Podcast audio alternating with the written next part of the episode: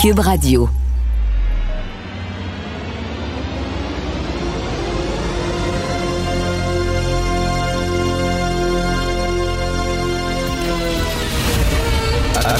Attention, cette émission est laissée à la discrétion de l'auditeur.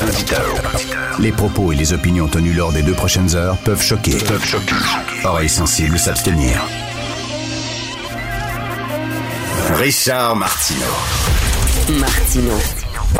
Un animateur pas comme les autres. Richard Martineau. Cube Radio.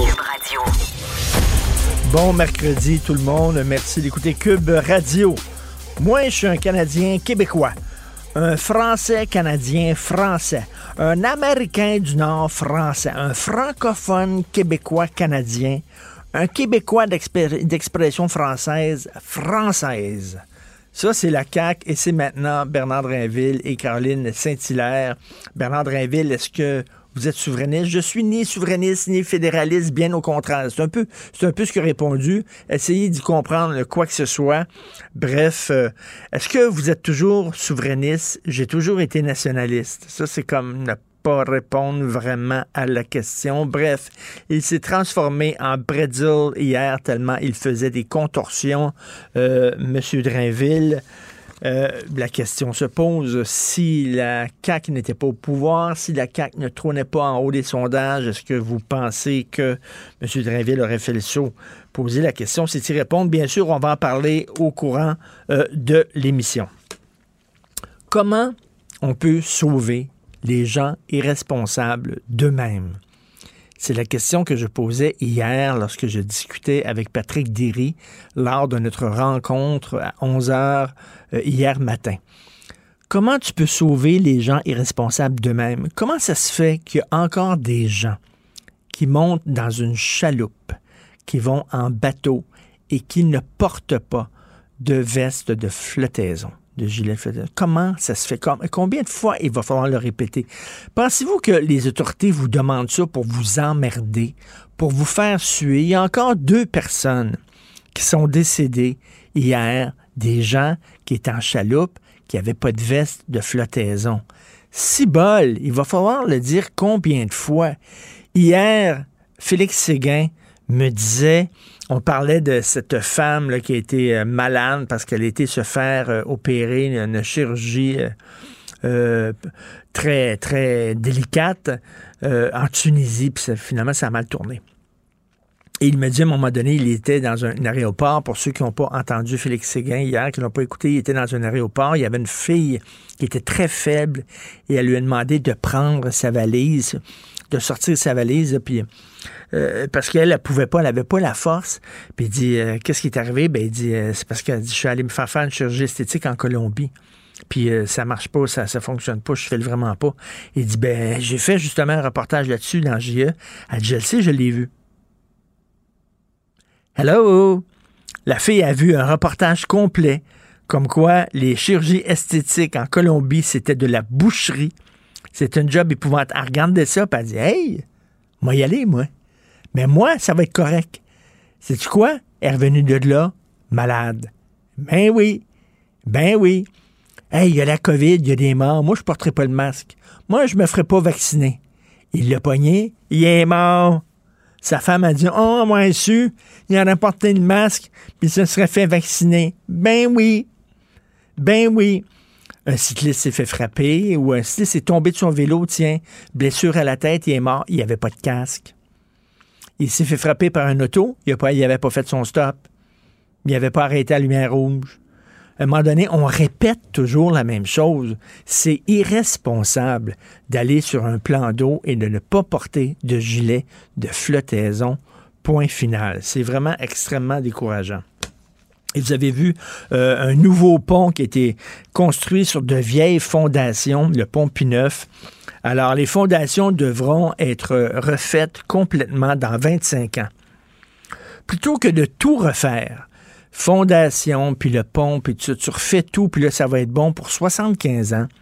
Non, le gouvernement a dit non, non, on va garder les vieilles fondations tout croches qui sont en train de tomber en ruine, puis on va faire un nouveau pont par-dessus. Puis dans 25 ans, ben, il va falloir tout recommencer parce que les fondations sont vieilles. tu regardes ça, tu dis, attends une minute, y a-tu des gens intelligents qui ont pris cette décision-là? C'est quoi exactement? Et un nouveau pont sur de vieilles fondations qui sont en train de s'effriter, ça me fait penser à la CAQ.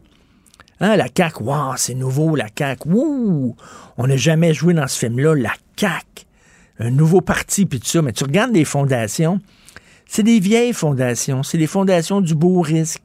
C'est les fondations d'il y a 50 ans, 40 ans, 30 ans quand on disait, ben là, on va aller essayer d'arracher des pouvoirs à Ottawa, puis ça n'a pas fonctionné. Mais là, on nous présente ça comme si c'était un nouveau, un nouveau gadget. Nous autres, on va réussir. Regardez comment c'est neuf. Puis les gens qui n'ont pas beaucoup de notions d'histoire disent, hey, c'est vrai, ça, c'est bon. Pas besoin de souveraineté. On va aller chercher des nouveaux pouvoirs à Ottawa. C'est tellement bon. Mais quand on connaît l'histoire, c'est une vieille affaire, ça. C'est des vieilles fondations. Le pont Pineuf, c'est la CAQ. Ça a l'air super beau. Ça a l'air bien chouette c'est fantastique, mais ce sont sur des vieilles, c'est un parti qui est basé sur des vieilles fondations.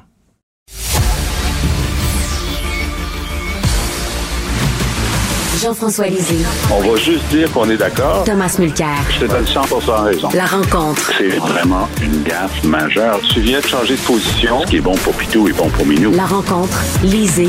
Mulcair. Jean-François, tu m'as mis en beau maudit hier. Ah, pourquoi? Parce que tu as lancé ce scoop-là, il y a un événement important pour souligner les 100 ans de René Lévesque et on n'a même pas invité Paul Saint-Pierre Plamondon à parler. Je trouve ça tellement dégueulasse. Euh, la Fondation se dit apolitique. Alors, euh, donc, euh, le, premier ministre est invité, François Legault, Lucien Bouchard qui a été désigné comme comme porte-parole de l'année l'évêque. C'est bien ça jusqu'à maintenant, n'est-ce pas? Et puis, euh...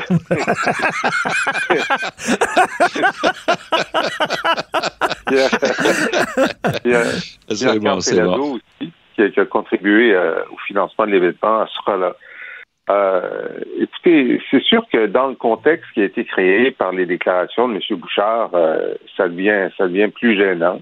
Euh, je sais que la Fondation euh, est en train de se poser cette question-là. Euh, mais bon, moi, j'ai simplement indiqué ce qui était le, ce qui était le cas. Euh, et, euh, et, bon, c'est à eux de, de prendre leur décision d'ici lundi. Mais Jean-François, avant de passer la parole à Tom, tu écris une chronique aujourd'hui virulente là, contre Lucien Bouchard. Parle-nous de ça. Ben, c'est-à-dire que comme... Dans le devoir, hein, c'est publié dans le devoir, je tiens à le dire. Oui. Alors, ça s'appelle Lucien Bouchard, l'anti-péquiste. Euh, simplement, c'est un peu une façon de dire, bon, d'abord, tout le bien que je pense du gouvernement Bouchard, moi, j'étais conseiller de M. Bouchard pendant qu'il était premier ministre péquiste. Euh, mais évidemment, sauf le fait qu'après le référendum de 95, on avait une situation idéale. La majorité des Québécois, dans l'année qui ont suivi, voulaient un match revanche, voulaient un référendum, voulaient voter oui. Euh, et M. Bouchard n'a pas pris la décision d'utiliser cette fenêtre-là. Maintenant, sur sa relation avec le Parti québécois, je rappelle un certain nombre de faits. Je veux dire simplement que même lorsqu'il était chef du bloc, il avait envisagé de créer un autre parti au Québec pour faire concurrence au PQ de Jacques Parizeau. Euh, je rappelle que après son, départ de la vie politique en, en 2021, il n'a jamais aidé le PQ d'aucune façon dans toutes les années qui ont suivi. Et je rappelle quelque chose de très désagréable, c'est que à l'élection de 2003, donc euh, lui, il l'a quitté en 2021, a été remplacé par Bernard Landry qui a affronté l'électorat en 2023. Euh, et une de ses difficultés, euh, c'est que euh, ben, il devait défendre les, les, les, fusions municipales de Lucien Bouchard, qui étaient politiquement très coûteuses à Québec et en Montérégie. Et évidemment, des gens ont demandé, et moi, j'ai demandé à M. Bouchard, ben, écoutez, vous devriez intervenir dans la campagne pour expliquer que, euh, que vous allez vous allez appuyer M. Landry. Et il a refusé il a refusé, il n'a rien dit. En hmm. fait, la seule chose qu'il avait dit au moment de cette, élection-là, c'est que euh, on était trop taxé euh, au Québec, c'était un des thèmes de Jean Charest. Bon. Et puis ensuite, chacune de ses interventions a été pour critiquer le PQ. Euh, je comprends qu'il y a beaucoup de choses à critiquer au PQ, Mais lorsque tu es un ancien chef du PQ et que les, seules interventions que tu fais, c'est pour critiquer ton parti, puis j'ai remarqué aussi qu'il critiquait pas les autres. Tu sais? Mhm. Bon, par exemple, c'est pas dans l'article, mais euh, bon, il a critiqué la Charte des valeurs. Très bien. Il n'y a pas de problème. Même M. Parizeau l'a critiqué. Mais lorsque euh, l'ADQ de Mario Dumont euh, a, fait des propositions comme celle-là, il n'a rien dit. Et maintenant que la loi 21 reprend des éléments qui, que lui-même critiquait au moment de la Charte des valeurs, il dit rien. Alors c'est comme si il y a juste un parti qui critique, c'est le sien, et les autres, il en dit du bien, comme il l'a fait d'ailleurs pour le Parti libéral. Euh, oui, exactement. Bref, un texte à lire dans Le Devoir. Euh, Tom, selon toi, est-ce que Bernard Drinville réussit son atterrissage hier? il a tellement bien réussi son atterrissage qu'il a réussi pour une rare fois de l'histoire de notre travail ensemble, à faire l'unanimité entre Mathieu Boccoté et moi. on, riait, on riait à gorge déployée de, sa performance. C'était gluant. Il y avait de l'huile qui, qui, traînait en arrière. Il a donné des entrevues après entrevues. Non, et mon préféré, c'est avec Maya Johnson, euh, qui fait les nouvelles à CTV Montréal, parce que peut-être il laissait un peu tomber sa garde, parce qu'elle était bien straight dans son affaire. Il dit, non, mais vous, là, vous dites que vous êtes nationaliste, mais vous étiez quand même souverainiste. Il, il corrige, il dit, non, non, nationaliste. Ben, il dit, vous êtes présenté comme chef du ben Parti québécois. Oui, mais, mais d'abord et avant tout, nationaliste. Donc, il n'allait pas prononcer le mot souverainiste. Et, et honnêtement, c'était hallucinant. Euh, sa performance. Est-ce que, est-ce qu'on, est-ce qu'on a le droit de défendre le Québec? Et, et, non, je me suis dit, non, c'est pas vrai. C'est pas vrai. Je suis pas en train d'assister à ça. Parce que ça, c'est plus que ce que le client a demandé. Hein? Bon, le gars a dû leur dire à Saint-Hilaire et à lui, bon, on zip Moodos, on dit, on prononce plus le mot Val-de-Mort qui, qui, qui est souveraineté. Bon, on trouve des, des, périphrases. Mais là, il était rendu à dire, non, mais est-ce que vous êtes tous une gang de fous? Jamais pensé, j'ai jamais cru à cette affaire-là de souveraineté. Puis, Bob Côté était tellement comique qu'il dit, ben, il est encore souverainiste, je vous l'annonce, ça n'a jamais changé. Donc, la vraie question, puis lui, il se défendait avec la pire excuse que tu peux imaginer. Des gens disaient, mais c'est vraiment opportuniste ton affaire. Ben, comment ça? J'ai des bons chiffres. Attends, des, statistiques vont sortir pour ma cote d'écoute la semaine prochaine. Comment est-ce que c'est opportuniste? J'avais un bon contrat. Non, non. T'es es un gars qui a toujours aimé ça, la politique, puis on t'offre une limousine. On t'offre tellement bien une limousine que tu vas vouloir conduire ta limousine dans ben le tunnel qui n'existerait jamais entre Québec et Lévis, le même tunnel que, dont tu riais lorsque tu étais en onde. honnêtement, il y a des moments comme ça en politique. Bon, OK, ça, c'est la folie pré-campagne électorale. Est-ce qu'il va rester de quoi de tout ça? Je dirais que oui. Euh, quand, quelqu'un essaie de plonger puis tombe sur la bédaine, le, Québec solidaire est tombé sur la bédaine euh, avec 96. Le Parti québécois tombe sur la, euh, ben, Parti québécois a de la difficulté en ce moment à se relever. Et je, je riais tellement de la description de Jean-François tantôt. Écoute, Bouchard, là, il répond à la sœur de René Lévesque dans le Journal de Montréal, mais il s'excuse même pas. C'est tout juste qu'il dit, ben, la, pauvre n'a pas compris, je vais la redire. Exactement, exactement, exactement. Ça, se peut pas, c'est un tel manque de classe. Puis, euh, ça rappelle, euh, rappelle-moi de cette phrase-là, OK, Richard, à un moment donné, là, tout le monde devrait accrocher ses patins des commentaires publics.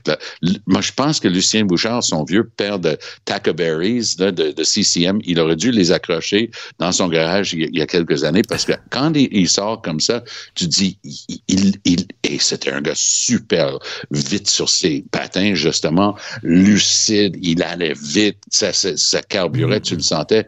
Là, avec ce truc-là, tu dis, il est en train de tourner ses roues dans la boîte, puis il se rend même pas compte il pense que c'est bon, son affaire. Puis Jean-François, je te donne raison. Je ne l'avais pas vu remarquer qu'ils n'avaient pas inventé, invité le chef du Parti québécois. On quand même les cent ans de la naissance du fondateur du Parti québécois. Quand même une prouesse politique historique. Et on n'invite pas le, chef actuel. C'est tellement une claque d'en face à Paul Saint-Pierre Plamondon, comme s'il avait besoin de ça.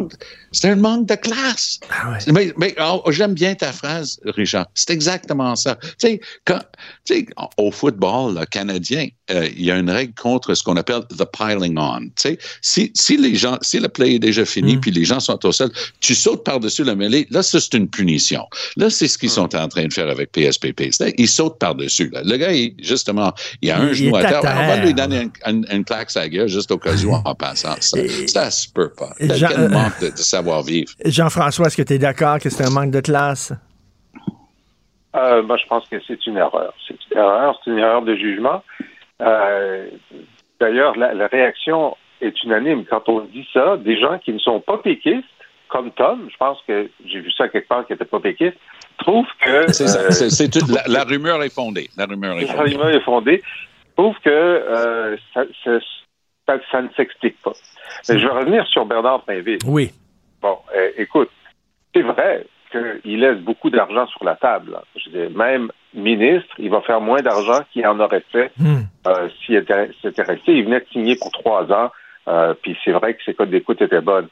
Euh, mais sa décision, c'est quelqu'un, il a expliqué, écoute, j'ai 59 ans, il me reste quelques bonnes années, qu'est-ce que je veux faire avec ces bonnes années-là?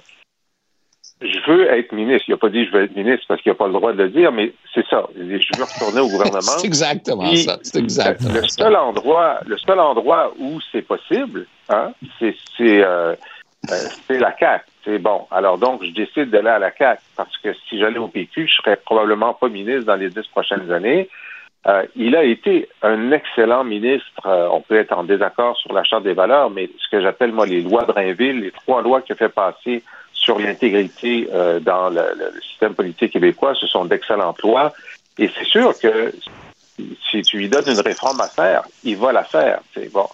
Maintenant, pourquoi il choisit la CAQ alors qu'il était indépendantiste avant? Ben, et, à la question, euh, est-ce que vous êtes toujours souverainiste, à laquelle il ne répond jamais. Hein, il dit mmh. toujours nationaliste. Il dit, euh, ben, on n'a pas les chiffres pour la souveraineté. On n'a pas les chiffres. Alors, alors oui, mais si on les avait, les on les a pas. Oui, mais si on les avait, on les aura pas. Alors, tu vois, ce qu'il dit, c'est essentiellement, ben, c'est sûr que si la souveraineté était populaire, je serais dans un parti souverainiste où je pourrais être ministre, mais puisqu'elle n'est pas populaire, puis que je veux, tu sais, je veux pas, je veux pas le, le, le, blâmer. Je, je comprends. J'ai plein d'amis péquistes qui sont hmm. à la CAC à différentes façons. Ils disent, ben, nous, on aime ça, la politique, on aime ça, la politique publique, puis qu'est-ce que tu veux? Notre option n'est pas majoritaire dans l'opinion. Donc, soit j'attends que ça redevienne majoritaire, mais je vais avoir 85 ans. soit, soit je, je, retourne là, puis je réponds pas à la question est-ce que vous êtes souverainiste? Parce que je veux pas m'embarquer là-dedans. Alors, c'est sûr que c'est très. C'est très malaisant. C'est très malaisant de l'entendre ne pas répondre à cette question-là. Et Tom, Tom, c'est la géniflexion que je dois faire si je veux entrer dans ce gouvernement-là. Tom, la, la, la, la, machine caquiste transforme des libéraux en caquistes, transforme des péquistes en caquistes. Une machine formidable de transformation. Ouais, mais je t'ai fait rire quand j'ai utilisé cette phrase-là une fois. On ne peut pas sucer et souffler en même temps. notre, ami Legault, c'est métaphysiquement impossible de dire moi, j'accueille des souverainistes non reconvertis comme Drainville et Saint-Hilaire, puis ça coûte rien avec ma base, comme tu viens de dire si bien, d'anciens libéraux. Là, je peux te dire que à Québec et à Montréal notamment, il y a beaucoup de gens qui reviennent au bercail. Il y a beaucoup de gens qui ont été séduits des communautés culturelles. Parce que M. Legault, à, son plus grand honneur, il, a fait un effort dans, sa campagne de 2018. Il avait beaucoup de diversité et cette diversité s'est reflétée dans son conseil des ministres. Il faut le reconnaître et dire euh, qu'il a tenu bon là-dessus. Mais les gens, après 21, après 96, après euh, Saint-Hilaire, Drainville, parce que je fais beaucoup de médias du côté anglophone aussi, je peux dire, là, les textes, les tweets, les réactions, les commentaires, c'est wow, wow, wow, c'est quoi cette affaire-là? Bah, donc, Legault pensait faire un bon coup. Lui, il veut mettre euh, un piquet de bois à travers le cœur du Parti québécois. Lui, ça, c'est comme un vampire dans un film. Tu sais, il veut en finir avec pour de bon. Sa manière de faire, recruter des, des souverainistes bien en vue. Mais ils n'ont plus le droit de dire qu'ils sont souverainistes, Ben oui. mais tout le monde sait qu'ils le sont. Puis les gens qui qui n'aiment pas ce qu'ils considèrent une menace, euh, regardent ça, allez dire, Monsieur Legault, je suis désolé, mais ça, c'est pas du tout du monde pour qui je vais voter. Bye, on se verra peut-être un autre tantôt. C'est- c'est ça qui est en train de se passer. Tom, c'était comme les homosexuels dans l'armée euh, dans l'armée américaine. Don't say, don't tell. Exactement. Don't tell, là.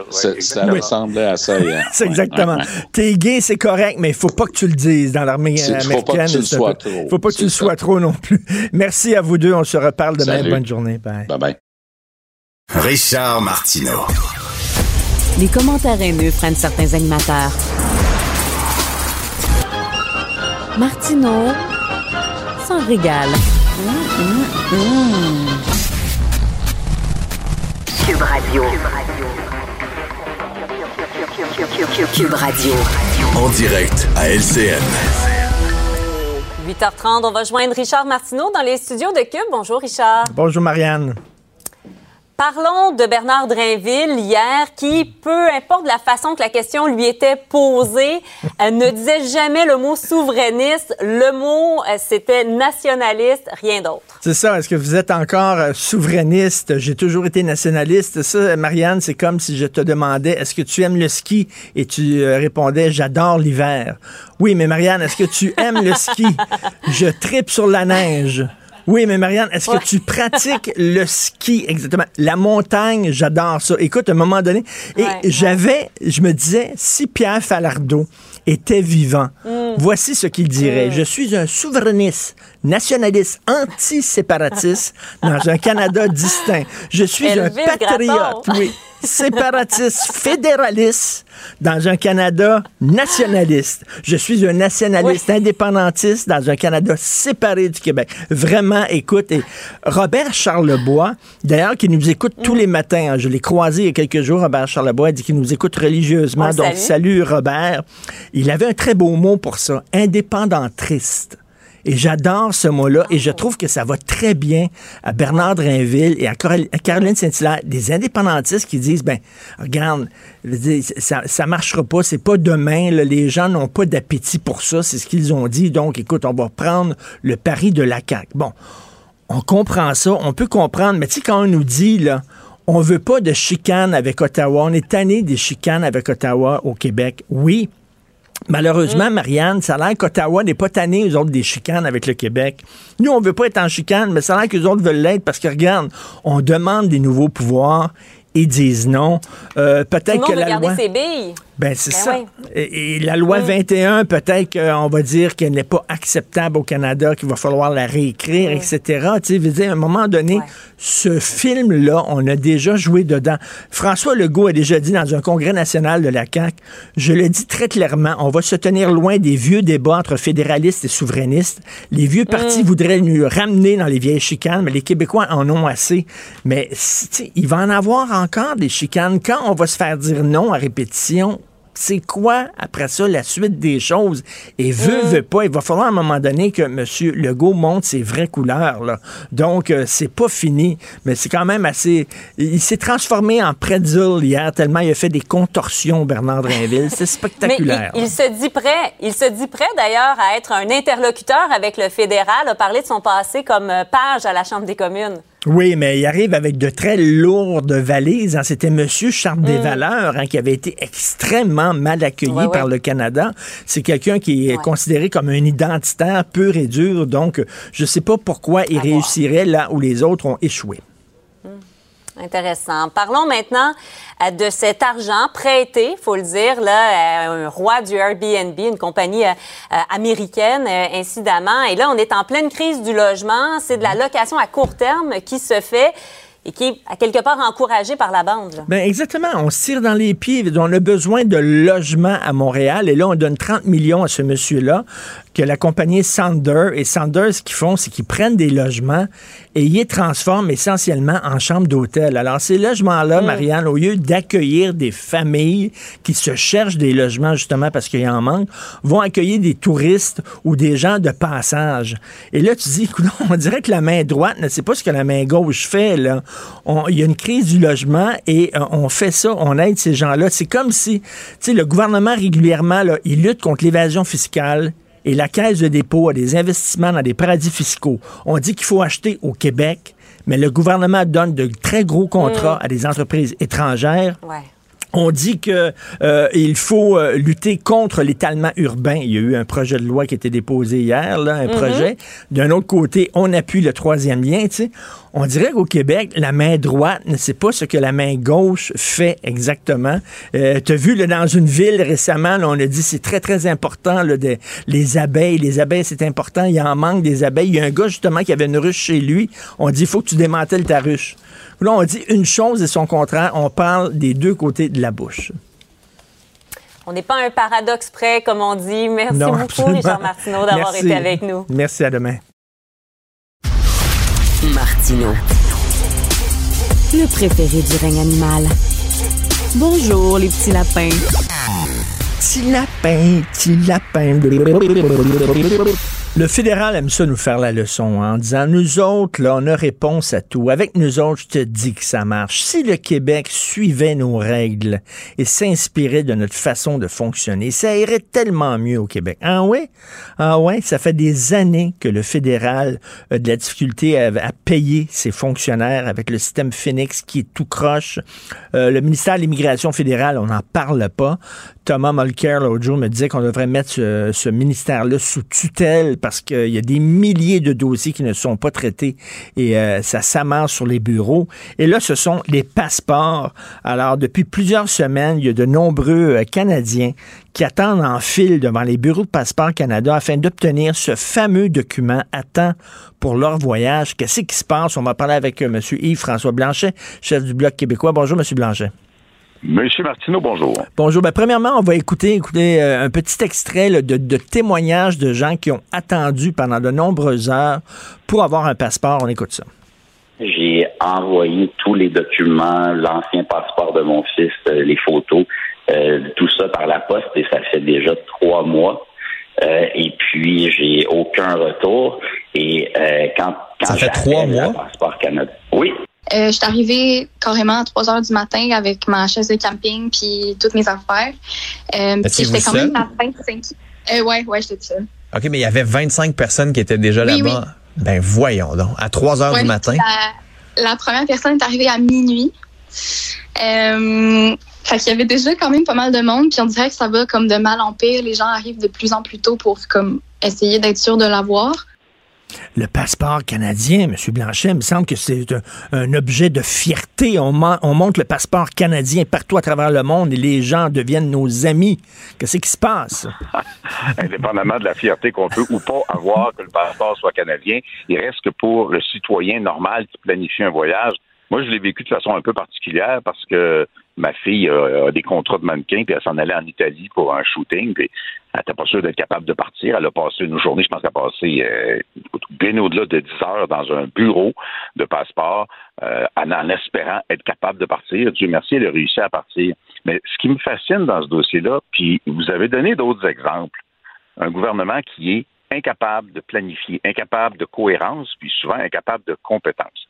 On le savait qu'il y avait une pandémie, on connaissait le volume de passeports qui existait avant la pandémie. On a vu évidemment une baisse des demandes de passeports pendant la pandémie parce qu'on n'avait pas le droit d'aller nulle part. Fait que si notre passeport était échu, on se garochait pas nécessairement pour le renouveler. On devait anticiper une demande plus importante après la pandémie. On est supposé planifier. Tu sais, le- le- la job d'un ministre, c'est pas de gérer le petit quotidien en arrière du bureau. Ça, c'est la job du fonctionnaire. Le ministre, il anticipe, il voit venir les coups, il parle à son monde, il, il prépare. Il n'y a rien de fait. Il y a rien de fait dans ce gouvernement-là. C'était vrai pour les programmes de crise, c'était vrai pour les programmes de soutien économique, c'est vrai à l'immigration, c'est une catastrophe.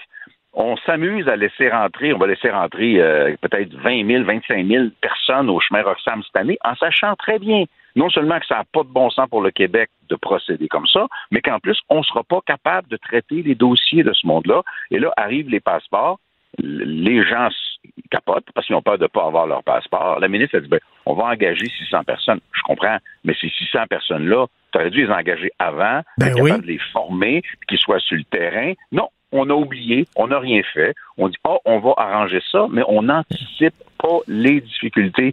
Ce gouvernement-là, en relations internationales, fait rire de lui parce que c'est à la petite semaine.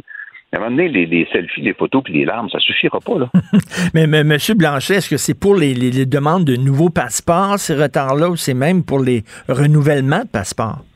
C'est l'ensemble des dossiers de passeports qui peuvent s'avérer complexes, d'autant plus que euh, les gens, le citoyen moyen, lui, dans le stress de l'affaire, peut faire des petites erreurs. Le fonctionnaire à l'autre bout, qui est sous pression parce qu'il ne peut pas gérer l'entièreté des dossiers, peut faire des erreurs. Pour donner un petit peu d'air à tout le monde, il y a des choses possibles. Il y a une chose que la ministre a déjà suggérée, c'est de passer par les bureaux de circonscription, parce que les bureaux de circonscription ont des téléphones raccourcis un peu, qui leur permettent d'aller un petit peu plus haut, un petit peu plus vite dans ma chaîne.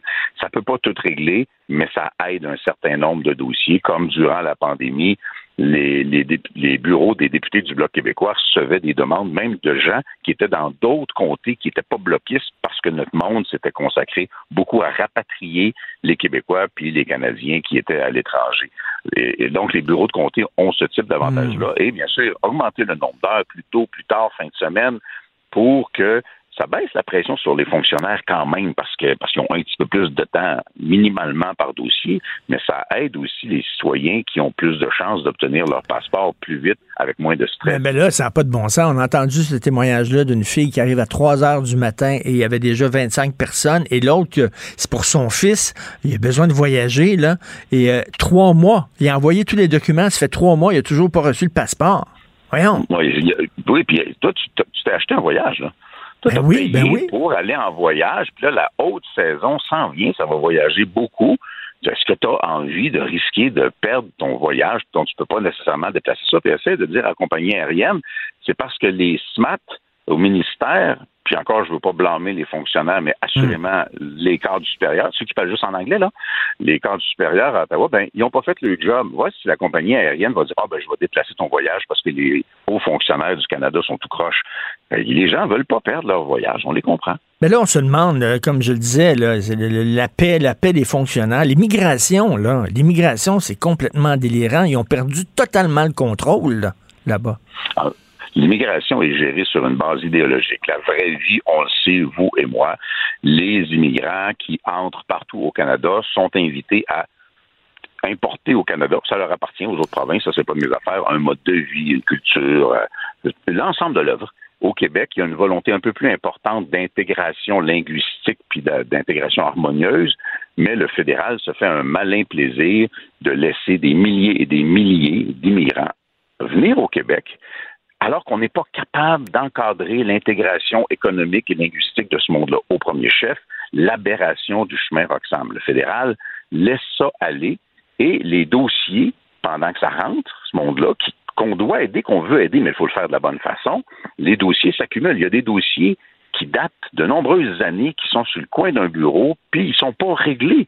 Ces gens-là, encore une fois, ils sont en attente d'un traitement et il y en a un nombre significatif qui vont simplement se faufiler, se perdre dans la brume, puis on les reverra jamais. Donc, il y a un enjeu, euh, il y a un enjeu à cet égard-là qui est assez significatif. Ben oui, puis euh, ça fait deux ans qu'on peut pas voyager à cause de la pandémie. Enfin, on peut voyager. Et là, soudainement, c'est euh, c'est un trafic bureaucratique comme ça qui nous empêche de voyager. C'est vraiment fâchant. Monsieur Blanchet, bien sûr, vous êtes là. Je ne peux pas passer à côté euh, de, de, de, ce qui se passe au Québec.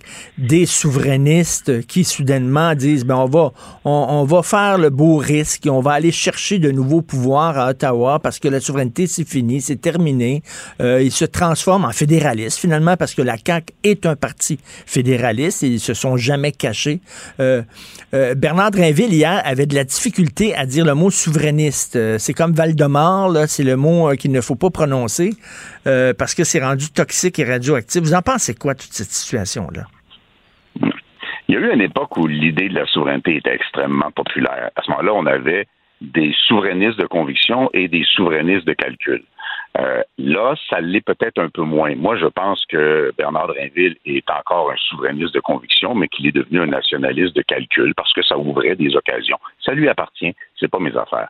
Sur le plus long terme, là, le problème sera peut-être à la CAQ parce qu'en effet, la coalition Avenir Québec contient des gens qui sont résolument fédéralistes. Il y en a dans le journal le matin pour des mauvaises raisons. Et il contient des gens qui sont, euh, qui le disent ou qui le disent pas, résolument souverainistes. Un beau jour, ces gens-là vont avoir une conversation qui va mal finir. Euh, le fait qu'il y ait un renforcement de l'aile plus nationaliste ou plutôt souverainiste, si on veut inventer un mot, là, ça, ça va peut-être euh, ça va peut-être aider quand même à avoir un sentiment nationaliste fort à l'intérieur du gouvernement. Moi, je pense que pour aider euh, le maintien de positions nationalistes fortes au Québec, ce que ça prend, même, même au gouvernement de M. Legault, c'est un Parti québécois fort.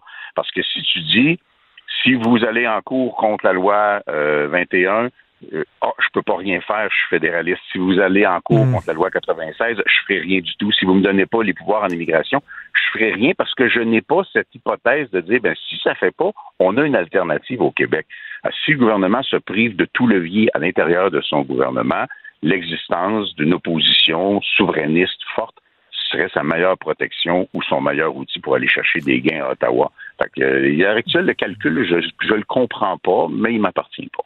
Euh, vous dites justement que le PQ est en position de faiblesse. Euh, moi, je trouve que Paul Saint-Pierre Plamondon, et j'imagine que vous partagez aussi ça, se bat avec beaucoup de dignité. Euh, il, est clair, il arrive avec des bonnes idées, mais bon, ça ne lève pas. Et là, il y a des, il y a des gens qui disent, ben, peut-être qu'il serait temps de changer de chef. Et il y a une rumeur à l'effet que peut-être qu'on devrait envoyer M. Blanchet au PQ. Est-ce que ça vous intéresserait? M. Blanchette est résolument derrière Paul Saint-Pierre Plamondon. Paul Saint-Pierre Plamondon est le chef du Parti québécois. J'ai rencontré beaucoup de candidats. Je vais me promener partout au Québec cet été pour soutenir des candidats péquistes parce que les candidats péquistes ne se cachent pas de vouloir la souveraineté du Québec.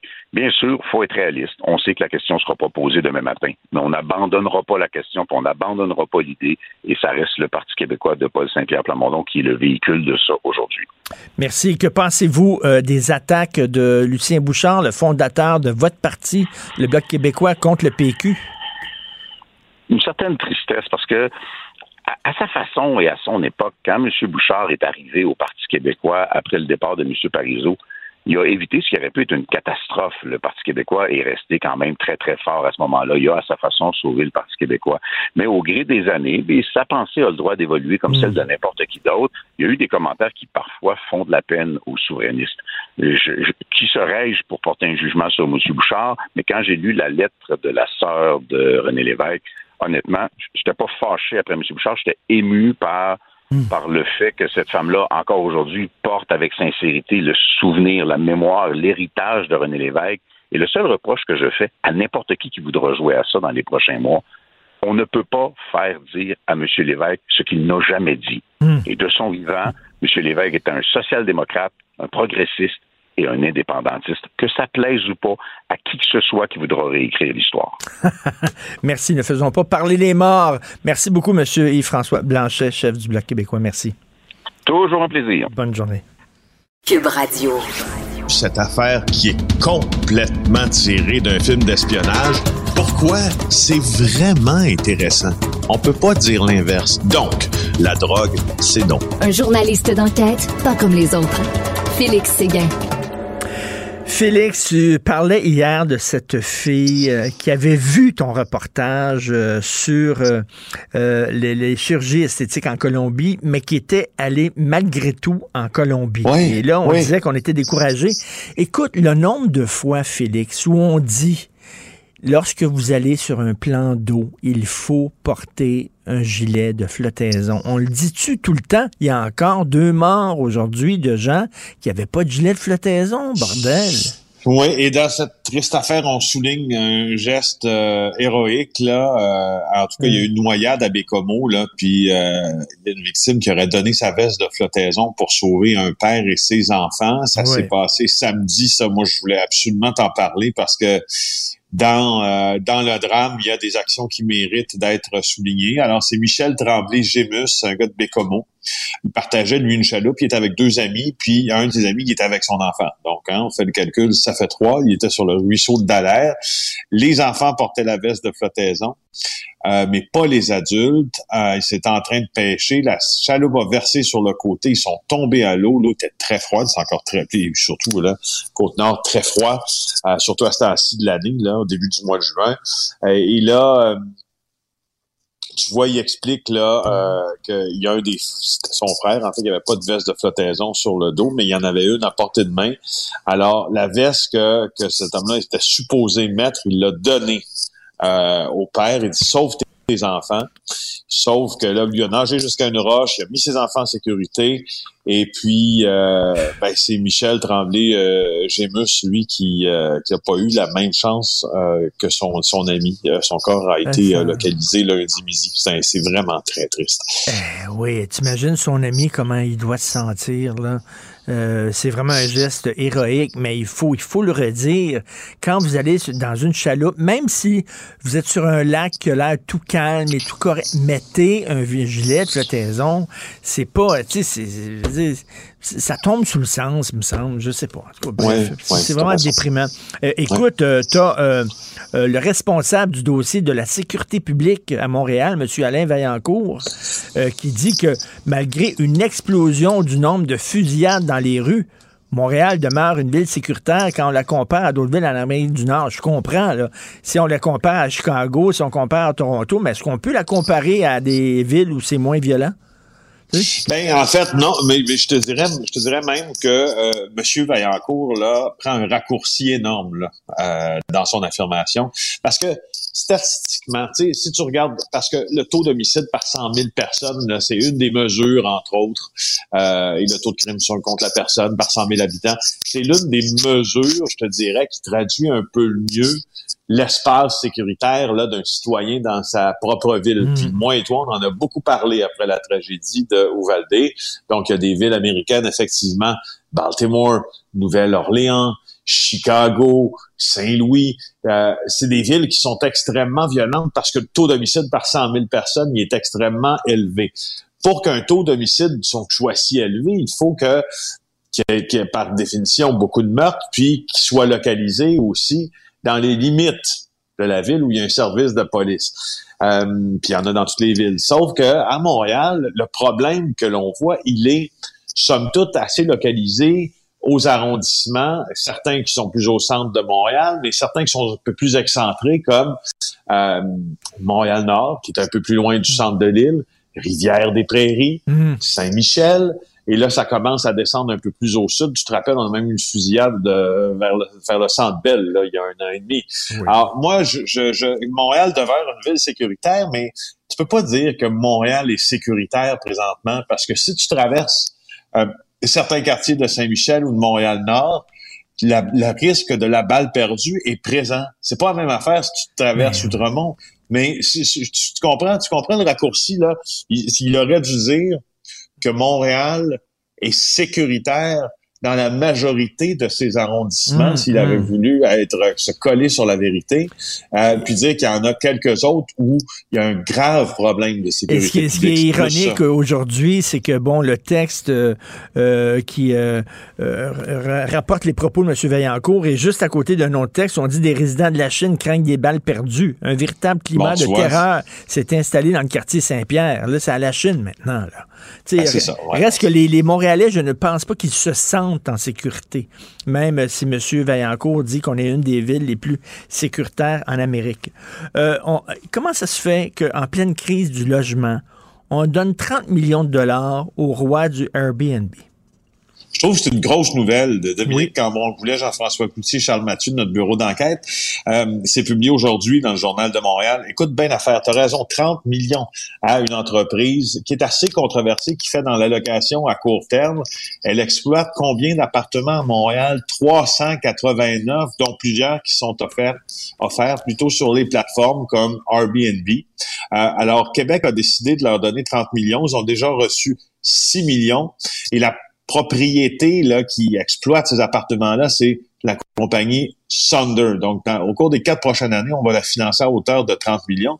Mais là, mes collègues, ce qu'ils ont fait, c'est qu'ils ont regardé exactement ce qu'ils vendaient là, pas ce qu'ils vendaient, ce qu'ils louaient. C'est là où ça devient euh, intéressant, c'est que, au fond, tu regardes dans le plateau Mont-Royal, dans le plateau Mont-Royal, ils ont beaucoup, beaucoup d'appartements et il y a une crise euh, notable du logement, entre autres dans le plateau Montréal. C'est des pertes nettes de logements traditionnels. Et ces logements-là, sur le plateau Mont-Royal qu'on a financés, sont, sont offerts sur les sites booking.com puis hotel.com et on a vérifié, les gars ont vérifié, c'est situé dans des zones où la location à court terme est interdite selon le règlement municipal où la compagnie bénéficie, dit-elle, d'un droit acquis ou encore d'une dérogation. En fait, on joue un peu sur les mots parce que l'entreprise Sander puis ses partenaires, donc Booking.com, Hotel.com, ce qu'on utilise, c'est le terme hôtel, hein? hôtel appartement, résidence de tourisme, mais dans tous les cas, on a vérifié, il s'agit de logements complets complet, complet. Tu par exemple, le plateau Mont-Royal, il y a une ancienne maison d'édition qui a été convertie en un, et là, on met, on des guillemets, tant dans ma bouche que dans le texte, en hôtel de 54 appartements. Puis tu vois, il y avait la notion dans ça aussi, parce que la ville a dû, euh, a dû pédaler un peu, parce que pour avoir ce qu'on dit être un hôtel, ça te prenait une réception. Hein? Mais là, tu il y, a des compagnies qui ont décidé, ben, pas de problème, on va mettre une réception, mais personne dedans. Il y a comme un petit comptoir à l'entrée, t'as personne. Puis là, ce qu'on a, ce qu'on a décidé, c'est de, c'est, de mettre quelqu'un dedans pour tenter de, de, de, contourner un peu tout ça. Mais tu sais, bref, c'est pas, c'est pas, c'est pas ça. C'est pas des, c'est pas des hôtels. Non, mais c'est tout le temps la, main droite qui sait pas ce que la main gauche fait. sais, on lutte contre l'évasion fiscale, mais la caisse de dépôt a des investissements dans des paradis fiscaux. Euh, on dit qu'il faut acheter québécois, mais le gouvernement donne des contrats à des entreprises étrangères. Euh, on dit qu'on lutte contre le crime organisé, mais on donne des subventions à des entreprises qui sont dirigées par des proches de bandits. on dirait qu'on fait pas le due diligence, comme on dit, les vérifications d'usage. Exactement, et c'est la preuve, euh, la preuve là, est dans le journal de ce matin. Tout à fait. Et euh, tu veux nous parler aussi du Big White. C'est quoi, c'est le Big White?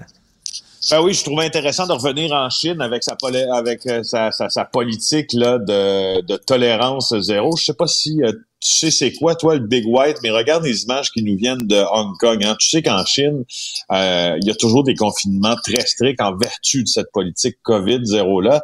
Euh, mais quand tu dis strict, là, c'est genre strict violent. Big White pour ces hommes habillés de blanc, donc en combinaison sanitaire blanche, qui euh, tentent de pousser, de frapper à coups de bâton, de bousculer, de séquestrer des citoyens euh, chinois de Hong Kong notamment. Euh, pour euh, ben, pour les mettre en quarantaine. Euh, il y a une vidéo sur le site du journal aujourd'hui, le journal de Montréal. Il y a une femme là. Écoute, les, les hommes en blanc, Big White, là, la prennent et il la traîne. Il la ah, traîne hors de chez elle pour la placer dans un genre de véhicule. C'est comme un peu les nettoyeurs ben de Tchernobyl version COVID, tu comprends? Ils, ben ils entrent sans égard à rien et ils traînent leurs concitoyens comme ça de force pour aller les mettre en isolement. Euh, et c'est justement, on est en train de, on est puis les organisations qui surveillent l'état des droits de l'homme euh, dans le monde, en plus de tous les autres euh, droits qui sont violés en Chine, disent que la politique zéro Covid est en train de justement faire, est en train de faire en sorte qu'il y a des contraventions incroyables aux droits de l'homme. Quand, tu sais, parce que au fond, il y a une notion de santé publique, bien sûr, mais ça n'existera pas zéro COVID. On sait très bien que ça n'existera plus. Mais, mais, mais, mais Alors, non, tu peux non, pas mais décider Félix, de maltraiter tes citoyens qui l'ont. Non, non, Félix, Félix, la dictature, c'est ici. C'est ici, voyons ah la oui, dictature. c'est vrai, oublié Les camionneurs disaient, on, oublié. dev- on devrait montrer ces images-là aux camionneurs qui ont euh, bloqué le centre-ville d'Ottawa, Liberté, en disant, regardez, vous voulez vraiment une dictature sanitaire? C'est ça. C'est ça qui se passe là-bas. C'est incroyable, traîner des femmes comme ça puis les mettre dans des camions de force. Oui, oui, exactement. Tu as super raison. Tu viens de, tu viens de, de- de- de- d'avoir bien, bien, euh, de faire un, un bon exemple de ce qui devrait être fait pour montrer à nos camionneurs de, du convoi Ben de la liberté pour voir c'est quoi en manquer. Tout à fait. Merci beaucoup, Félix. On se reparle demain. Bye. Bye. Martino. Pour l'instant, nos avocats nous disent que tout est beau. Gilles Proulx. Bonjour, mon cher Richard. Richard Martineau. Pauvre petit lapin. La rencontre. Point à l'heure des cadeaux. Je serai pas là, là à vous flatter dans le sens du poil. Point à la ligne. C'est très important là, ce qu'on dit. La rencontre pro martineau Alors, Gilles, bien sûr, vous voulez parler de Bernard Drinville. On va écouter, tiens, un extrait que Bernard Drinville, euh, une entrevue qu'il a accordée à Geneviève Peterson. On écoute ça. Le sens de mon engagement politique, c'est le nationalisme. C'était le cas quand j'étais euh, au Parti québécois, puis ça reste le cas euh, à la CAQ. Donc vous êtes plus séparatiste? les moyens, maintenant, les moyens sont différents. Les moyens sont différents. Euh, les Québécois, euh, le débat euh, souveraineté-fédéralisme, euh, on le fait pendant 50 ans, puis là, les, les Québécois sont ailleurs. C'est un souverainiste, nationaliste, anti-séparatiste dans un Canada distinct. C'est un patriote, séparatiste, fédéraliste dans un Canada nationaliste, Gilles. C'est un nationaliste indépendantiste dans un Canada séparé du Québec. Vous comprenez? Un vrai Elvis Gratton, il n'y a pas de doute. Hein? Plus contradictoire que Bernard Drinville tumeur. T'en as une preuve, là. Et euh, il a toujours été euh, nationaliste dans ce parti pourtant souverainiste.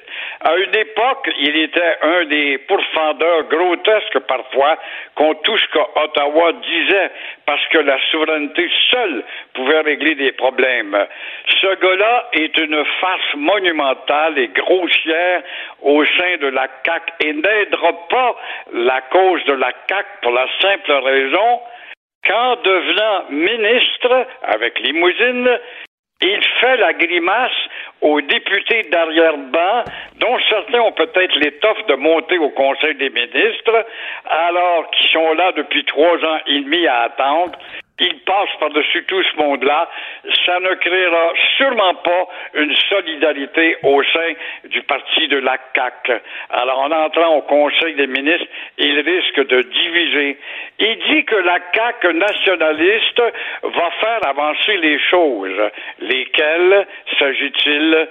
La paire de claques qu'il a reçue de Justin et de Signe à Ottawa, et euh, quant à son précieux rôle d'animateur, parle beaucoup là-dessus de son rôle d'animateur. Hey, ça a été un petit animateur un peu vulgaire sur les bords, joie-lisant en passant. Ce gars-là ne sait pas qu'un rôle d'animateur, ça s'oublie en trois semaines. Mais euh, c'est avec Caroline Saint-Hilaire, et en même temps, ce que vous pouvez comprendre, il dit la souveraineté, c'est pas pour demain. Les chiffres sont là, il faut avoir les yeux devant les trous. là. Ça ne lève pas à un moment donné. Fait que Caroline Saint-Hilaire a dit soit que je reste chez nous puis je fais la baboune, ou alors ben je me dis je vais essayer d'améliorer le sort du Québec au sein du Canada. On n'a pas le choix. C'est pas vrai que la souveraineté, ça reste comme ça, puis les chiffres sont décourageants. Il n'y a pas de doute, c'est décourageant actuellement, c'est une phase creuse, mais il suffira justement d'autres paires de claques en pleine figure avec un Drainville dans le parti à côté de, de euh, voyons, de François euh, Legault. Il suffira d'une paire de claques ou deux aussi, même aux côtés de ces nouveaux candidats qui deviennent ministres rapidement pour t'apercevoir que, somme toute, l'issue, c'est peut-être du côté du Parti québécois, qui est un parti qui est encore propre. Et euh, Paul Saint-Pierre Plamondon, il peut bien être découragé actuellement, mais il n'est que dans le creux d'une vague et il va falloir que ça remonte parce que cela, il vient d'aider justement, il nuit à la cause, il vient d'aider, je pense, le Parti québécois pour ceux qui trouvaient dans la CAQ le seul salut pour aller au ciel. On n'est pas capable d'aller au ciel, même avec la CAQ. Si jamais Paul Saint-Pierre Plamondon soit euh, se fait montrer la porte par les militants, soit qui est tanné puis qui jette la serviette, est-ce que vous verriez Yves-François Blanchet à sa place au PQ? Ouais, peut-être. euh, on avait parlé de ça quand Duceppe a, a quitté aussi. Pourquoi Ouais. pas? C'est les vases communicants, ça marche pas à Radio-Canada, tu t'en vas à Radio-Québec. C'est à peu près ça, là. Non, moi, je pense que Paul Saint-Pierre va finir par percer. On va finir par découvrir avec le temps que son image, ça prend du temps des fois des images à passer. On le sait, il y a des faces à claque à la télé qu'on n'aime pas, puis qu'avec le temps on s'habitue, puis ils renouvellent les contrats, puis finalement ils deviennent partie de la famille. Alors ça va être un peu ça dans le cas de Paul Saint-Pierre Plamondon. Lucien Il Bouchard. qu'il trouve quelques bons poids lourds autour de lui pour vraiment l'envoyer en orbite. Lucien Bouchard a pas l'air à aimer le PQ. Lucien Bouchard a encore, encore dans sa salive un goût amer. Ce gars-là n'est sûrement pas un gars très bien dans sa peau quand il fait son bilan politique. Et il a un goût amer, une salive amère à l'égard du Parti québécois, qui est un véhicule qui, selon ses dires, euh, s'épuise et euh, il est allé s'excuser auprès de cette dame vaillante qui est Alice Lévesque avec son grand âge, toute sa lucidité, son verbe bien articulé. Alors, c'est bien de s'excuser en rappelant que René Lévesque aura été quand même l'un des plus grands démocrates de l'histoire politique, ce qui est vrai. Mais Lucien Bouchard oublie de dire dans ses excuses qu'il souhaite la renaissance quand même du parti assimilateur qui est devenu le Parti libéral. C'est bien beau de dire, oui, le Parti libéral est un grand parti, puis doit devenir un autre grand parti, mais les générations de nouveaux, de, nouvelles qui sont dans ce parti-là ne se renouvellent pas pour euh, faire naître le passé revendicateur de Robert Bourassa ou de Jean Lesage, à l'intérieur duquel il y a l'équipe du tonnerre, dont René Lévesque. Non, non, non, non, non. Ça a été très, très mal habile, voire grossier. Il y a quelque chose de méchant chez Lucien Bouchard et sa salive est amère. Alors lundi, il va présider justement le centième anniversaire, un anniversaire très important dans l'histoire. Surveillez bien justement les plures de bananes que vont lui tendre la presse. Et s'il embarque dans la conversation avec la presse, on va oublier la célébration du centième anniversaire et tout va s'attarder justement sur euh, la plure de bananes sur laquelle il aura glissé devant la presse lundi qui va être nombreuse. Et euh, vous avez vu ça, euh, ils n'ont même pas cet événement-là, le lundi, pour souligner les 100 ans de René Lévesque. On n'a même pas demandé à Paul Saint-Pierre Plamondon de, de parler. On ne l'a même pas invité. C'est lui qui est chef du PQ. Il est chef du parti fondé par René Lévesque. On ne l'a pas invité. C'est un impair, c'est grossier, c'est un mauvais protocole. Je ne peux pas croire. Je me demande pourquoi est-ce qu'on n'a pas choisi Pauline Marois à la place pour euh, justement souligner le centième anniversaire. Elle a été une péquiste de la première heure, elle aussi, pas de la dernière heure comme Lucien. Pourquoi est-ce qu'on n'a pas pris euh, Pauline Marois? On va parler maintenant de la sécurité à Montréal. Tiens, un petit extrait sonore avant d'en parler. On écoute ça. C'est la deuxième fois qu'il y a un meurtre. L'année passée, il y en a eu un à là-bas. Là, cette année, c'est ici. Là. Ça fait plusieurs fois que ça arrive. Hein? C'est un coin dangereux ici. Là. Nous autres, on veut déménager d'ici. Aujourd'hui, dans le journal à Montréal, à page 7, il y a un gros texte les résidents de la Chine, euh, ils ont peur parce qu'il y a des balles perdues. C'est un climat de terreur qui s'est installé à la Chine. Puis à côté, il y a Alain Vaillancourt, responsable de la sécurité publique de Montréal, qui dit tout va bien. Montréal est une ville super sécuritaire. oui, Madame la Marquise. Oui, ben Montréal est sécuritaire malgré les pétarades et euh, dans nombre de quartiers. Et c'est tellement vrai. Alain Vaillancourt dit tellement des choses qui sont bien limitées. Euh, il compare Montréal aux autres villes nord-américaines. J'espère qu'il a pris note qu'à la Chine, déjà, dans les vitrines de grands logements, il y a des logements alloués parce a des gens qui veulent plus rester à la Chine. Trop, c'est comme pas assez.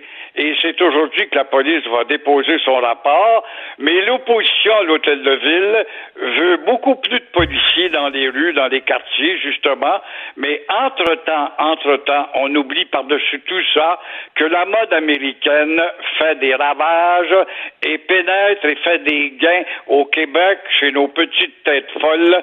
Et entre-temps, entre-temps, nos petites têtes savent que la justice canadienne et québécoise sont des justices qui font pas peur. En tout cas, les gens ne se sentent pas en sécurité à Montréal. Lui, il a beau dire non, non, non. Lorsqu'on se compare à des villes, ben c'est sûr que si on se compare à Chicago, c'est mieux que Chicago.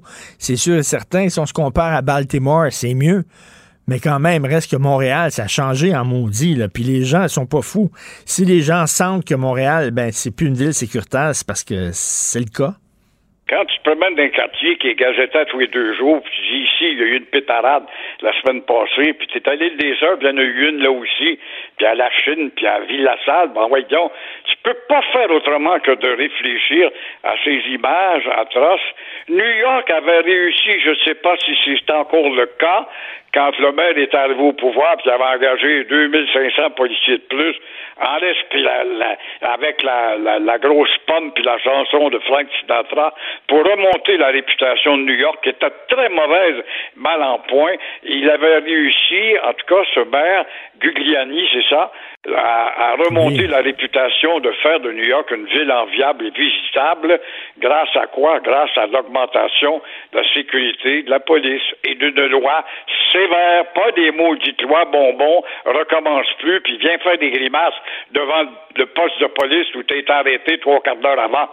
Non, ça, c'est des farces. Et là, dans le journal, il y a un policier là, qui patrouille dans le coin de- du quartier Saint-Pierre. Le quartier Saint-Pierre à, Ville- à La Chine, vous connaissez certainement ça, c'est un quartier Oui, populaire. là. Oui, je connais bien. C'est ça. Alors là, le policier, il parle sous le couvert de l'anonymat.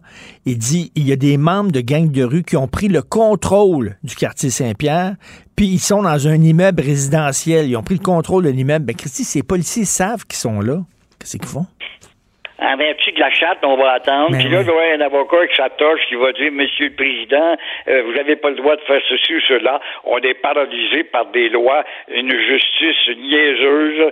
Au contraire, ça devrait être l'assaut. On fait un assaut, on rentre 40 policiers là-dedans. Et puis là, oui, oui, mais pas de atteinte, c'est épouvantable. Non, on porte pas atteinte. Ces gens-là sont une cible à surveiller parce qu'ils rayonnent le danger dans le quartier chez les pauvres gens. On n'est pas capable de comprendre ça. Ça, c'est de la logique à l'envers dans notre monde à l'envers. Ben oui, parce qu'ils savent qu'ils sont dans l'immeuble. Le policier, il pointe l'immeuble. Ils sont là. Ils sont là-dedans, les gangs de rue. Ben, Christy, on dirait que les policiers, ça, ils, ils ont les deux mains attachées dans le dos.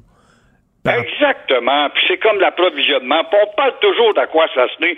Ça fait 20 ans qu'on parle d'aquassassiné. Alors comment se fait qu'on met pas un douanier justement à l'entrée du côté américano-canadien là? On, on met des douaniers là aussi. C'est bien beau. Non, non, les Amérindiens, en vertu de droits ancestraux, ils ont le droit de passer avec un chevreuil sur l'épaule, et puis avec un, un- une carabine, et puis une mitraillette, envoyé donc avec un piano sur l'épaule, euh, sans que tu t'arrêtes à demander où c'est que tu as acheté ça, parce que ils ont des droits ancestraux. Mais tu t'arrêtes à des lois absurdes dont la modernité a effacé la logique, et, et ils sont pas capables de comprendre qu'il faut s'ajuster, bâtard. Ben oui, tout à fait. Merci beaucoup, Gilles. On se reparle demain. Vous êtes en forme. À demain. Au revoir. Bye. Cube Radio. Je te rappellerai que 1,3 milliard, 44 milliards de dollars. C'est beaucoup, beaucoup d'argent. À partir de cet événement-là, il y a eu un point de bascule. Un directeur de la section argent, pas comme les autres. Yves Daou. Alors, euh, l'entreprise Polycar a reçu euh, 98 millions euh, du gouvernement et la journée même où le gouvernement donne ce beau cadeau à Polycar, il y a M. Fitzgibbon qui va souper la journée même avec le boss de Polycar. Et là, le journal de Montréal contacte M. Fitzgibbon en disant ben, Je trouvais pas quand même qu'il y a comme apparence de conflit. Et M. Fitzgibbon a répondu Quand je soupe avec des amis, c'est pas de tes affaires, c'est tout clair. Aïe, aïe, Yves, t'as, ouais, il y a la peau courte. Euh, Richard, euh, sans l'article de ce matin du journal, ça aurait été ce qu'on appelle un souper presque parfait. Ah oui. Écoute, c'est juste te rappeler quand même que là, ce qu'on apprend aujourd'hui de- des- des textes de Sylvain Larocque, Francis Alain et Martin Jolicoeur, c'est que le ministre Pierre Fitzgibbon, OK, la journée de l'investissement du 98 millions, a soupé avec Luc Laperrière, qui est le- le- l'homme de confiance de Depuis des années, euh, pour faire le développement de cette entreprise-là, puis évidemment demander de l'aide de, l'État. Or, évidemment, Pierre Fitzgibbon se, euh, se défend en disant d'abord, évidemment, que quand je chope avec des amis, c'est pas de tes affaires, puis c'est clair, ce qu'il a dit aux journalistes. Puis, évidemment, il a dit, lors de l'événement du 98 millions, là, Luc Laperrière n'était pas au courant du tout de l'investissement du gouvernement. Et, il a dit, et même le PDG de Polycar, qui est Patrick là, lui, il dit aussi Luc Laperrière n'était pas au courant. Là, écoute, Luc Laperrière, là, c'était l'homme de confiance l'automne dernier de Polycar. C'est lui-même, imagine-toi, qui a été engagé par Polycar pour faire des démarches auprès de d'autres entreprises de granit autour de Polycar pour les acquérir. Le PDG Alain Robitaille de Granicar, une compagnie de 100 ans au Québec, qui lui a poursu d'aide de pantoute de, de, Québec, a reçu un appel de Luc Laperrière pour lui dire s'il était prêt à être acheté. Puis là, Luc Laperrière a dit, quand vous me parlez, c'est comme vous parlez directement à Polycar. Et là, je veux juste te rappeler qu'en juillet 2019, là, M. Laperrière avait rencontré le ministre Fitzgibbon afin de lui demander une aide pour le gouvernement dans un projet de, carrière de quartz de Polycar, puis le projet n'avait pas abouti. Et là, en octobre 2020, là, la commissaire à l'éthique, Ariane Mignolet, avait dit qu'il avait violé le code de, de code d'éthique. Puis là, il y avait eu des tapes ses doigts de François Legault. Et François Ben Legault oui. avait dit il a été imprudent, il n'aurait dû pas rencontrer son ami parce que même si son ami avait des beaux projets pour le Québec, bien, c'est assez évident là que c'est plus facile à un ami de rencontrer un ministre que quelqu'un d'autre. Ben, euh, non, non, mais c'est, il fait ça à répétition, puis il se fait taper ses doigts, puis euh, le journal euh, fait des articles, puis euh, il me semble que quand tu es ministre de l'économie, puis qu'il y a une entreprise qui reçoit des, des millions de dollars d'aide du gouvernement, tu te gardes une petite gêne, puis tu vas pas manger avec un des proches de l'entreprise le journée même, Christy. Puis juste te rappeler, euh, Richard, c'est pas juste le journal. Hein. Le Devoir, avec Alexandre, sous la plume d'Alexandre Robillard, a écrit deux articles. Un des titres était 100 millions de dollars pour Polycar, deux mois après un coup de fil du PDG au ministre Fitzgibbon. Et l'autre article que le Devoir a fait, des versions contradictoires dans un dossier de 100 millions. Donc, c'est pas juste le journal qui est là-dessus. Et là, je veux juste te dire là, que hier, nous, on a parlé à quatre experts en éthique. là, Oui. qui sont des, de l'UQAM, de l'Université de Montréal, de l'Université d'Ottawa, sont toutes un peu euh, claires que euh, le code de déontologie, d'éthique, a été un peu transgressé par Fitzgibbon quand il rencontre des amis qui sont proches de dossiers comme Polycar. Yves, il y a dans- parmi les quatre experts, il y a Luc Bernier de l'Université d'Ottawa, puis il dit Monsieur Fitzgibbon n'apprend pas. Être ministre, ça présume quelques changements de comportement qu'il ne semble pas encore avoir intégré. Il se comporte encore comme un gars du milieu des affaires et non comme un ministre de l'économie. Et, et puis, euh, je te rappellerai hier qu'on a mis le transcript parce qu'on trouvait ça quand même dans un cas de démocratie. Là, la relation entre euh, le pouvoir politique puis le pouvoir des médias se fait de façon assez harmonieuse. Mais là, hier, là, M. Fitzgibbon, aux questions de Martin Larocque, très clairement, il a dit arrêtez de fouiller dans les poubelles, c'est-tu clair, c'est-tu clair? Ouais, je m'excuse, mais c'est le rôle, c'est le rôle des journalistes de faire ça. Et s'il voit pas, lui, qu'il y a apparence de conflit d'intérêts. Écoute, Christy, la journée même où l'entreprise a reçu 98 millions, le soir, c'est certain qu'il faisait chin-chin, yes, on va célébrer ça. Voyons. Puis, je veux juste te rappeler, là, euh, il y a plusieurs semaines, tu te rappelles, la vérificatrice générale, Guylaine Leclerc, avait révélé, grâce à son pouvoir discrétionnaire, que le ministre de l'Économie avait autorisé plus de 68 millions en prêts à au moins 10 compagnies qui ne respectaient pas les critères d'admissibilité du PAC. Puis, en, au même, Fitzgibbon avait souligné que 28 dossiers avaient déjà passé sur son ministère pour avoir son, son, son, étampe à lui, justement parce qu'il ne fitait pas dans le programme. Il, il y a, il y a quelque chose qui est. euh, Et moi, je pense que. Écoute, moi, je pense que c'est un bon ministre de l'économie. là, tu sais, Il connaît l'économie, ouais, tout ouais. ça. Euh, C'est pas un. C'est quelqu'un qui, qui est quand même du monde des affaires, mais la réalité, c'est que tu gères pas l'État comme tu gères une banque. Puis là, ben, je pense que c'est, ça va être à lui de, de faire, euh, de montrer toutes les relations qu'il y a entre Polycar, le gouvernement du Québec, euh, puis l'aide financière d'investissement Québec. Ça, il va falloir que, Et- que ça soit mis à jour. Écoute, mais, mais c'est le ton et l'arrogance. Alors, tu as le journaliste du Journal Montréal qui dit, euh, qui appelle M. Fitzgibbon, puis lui, il dit Vous allez arrêter, vous fouillez dans les poubelles, là, OK? Luc Laperrière, Polycar, il l'a appris dans les journaux. Alors, arrêtez de fouiller, vous êtes complètement dans le champ gauche. Et je vous dirai pas avec qui je soupe tous les soirs parce que ça va être désagréable. Hey, écoute, là. En tout cas, je- on laissera le, le Ouais. jugement des, euh, des, des autres, mais je- ce sera au parti d'opposition. Il, y a- ben, il y a encore de l'opposition, euh, encore euh, au gouvernement Ben oui. du Québec. là. On va les laisser travailler sur ce dossier-là. Alors, dans la catégorie la main droite, c'est pas ce que la main gauche fait. hein. On a vu, là, euh, il y a une crise du logement à Montréal, puis on donne 30 millions à un gars qui fait du Airbnb.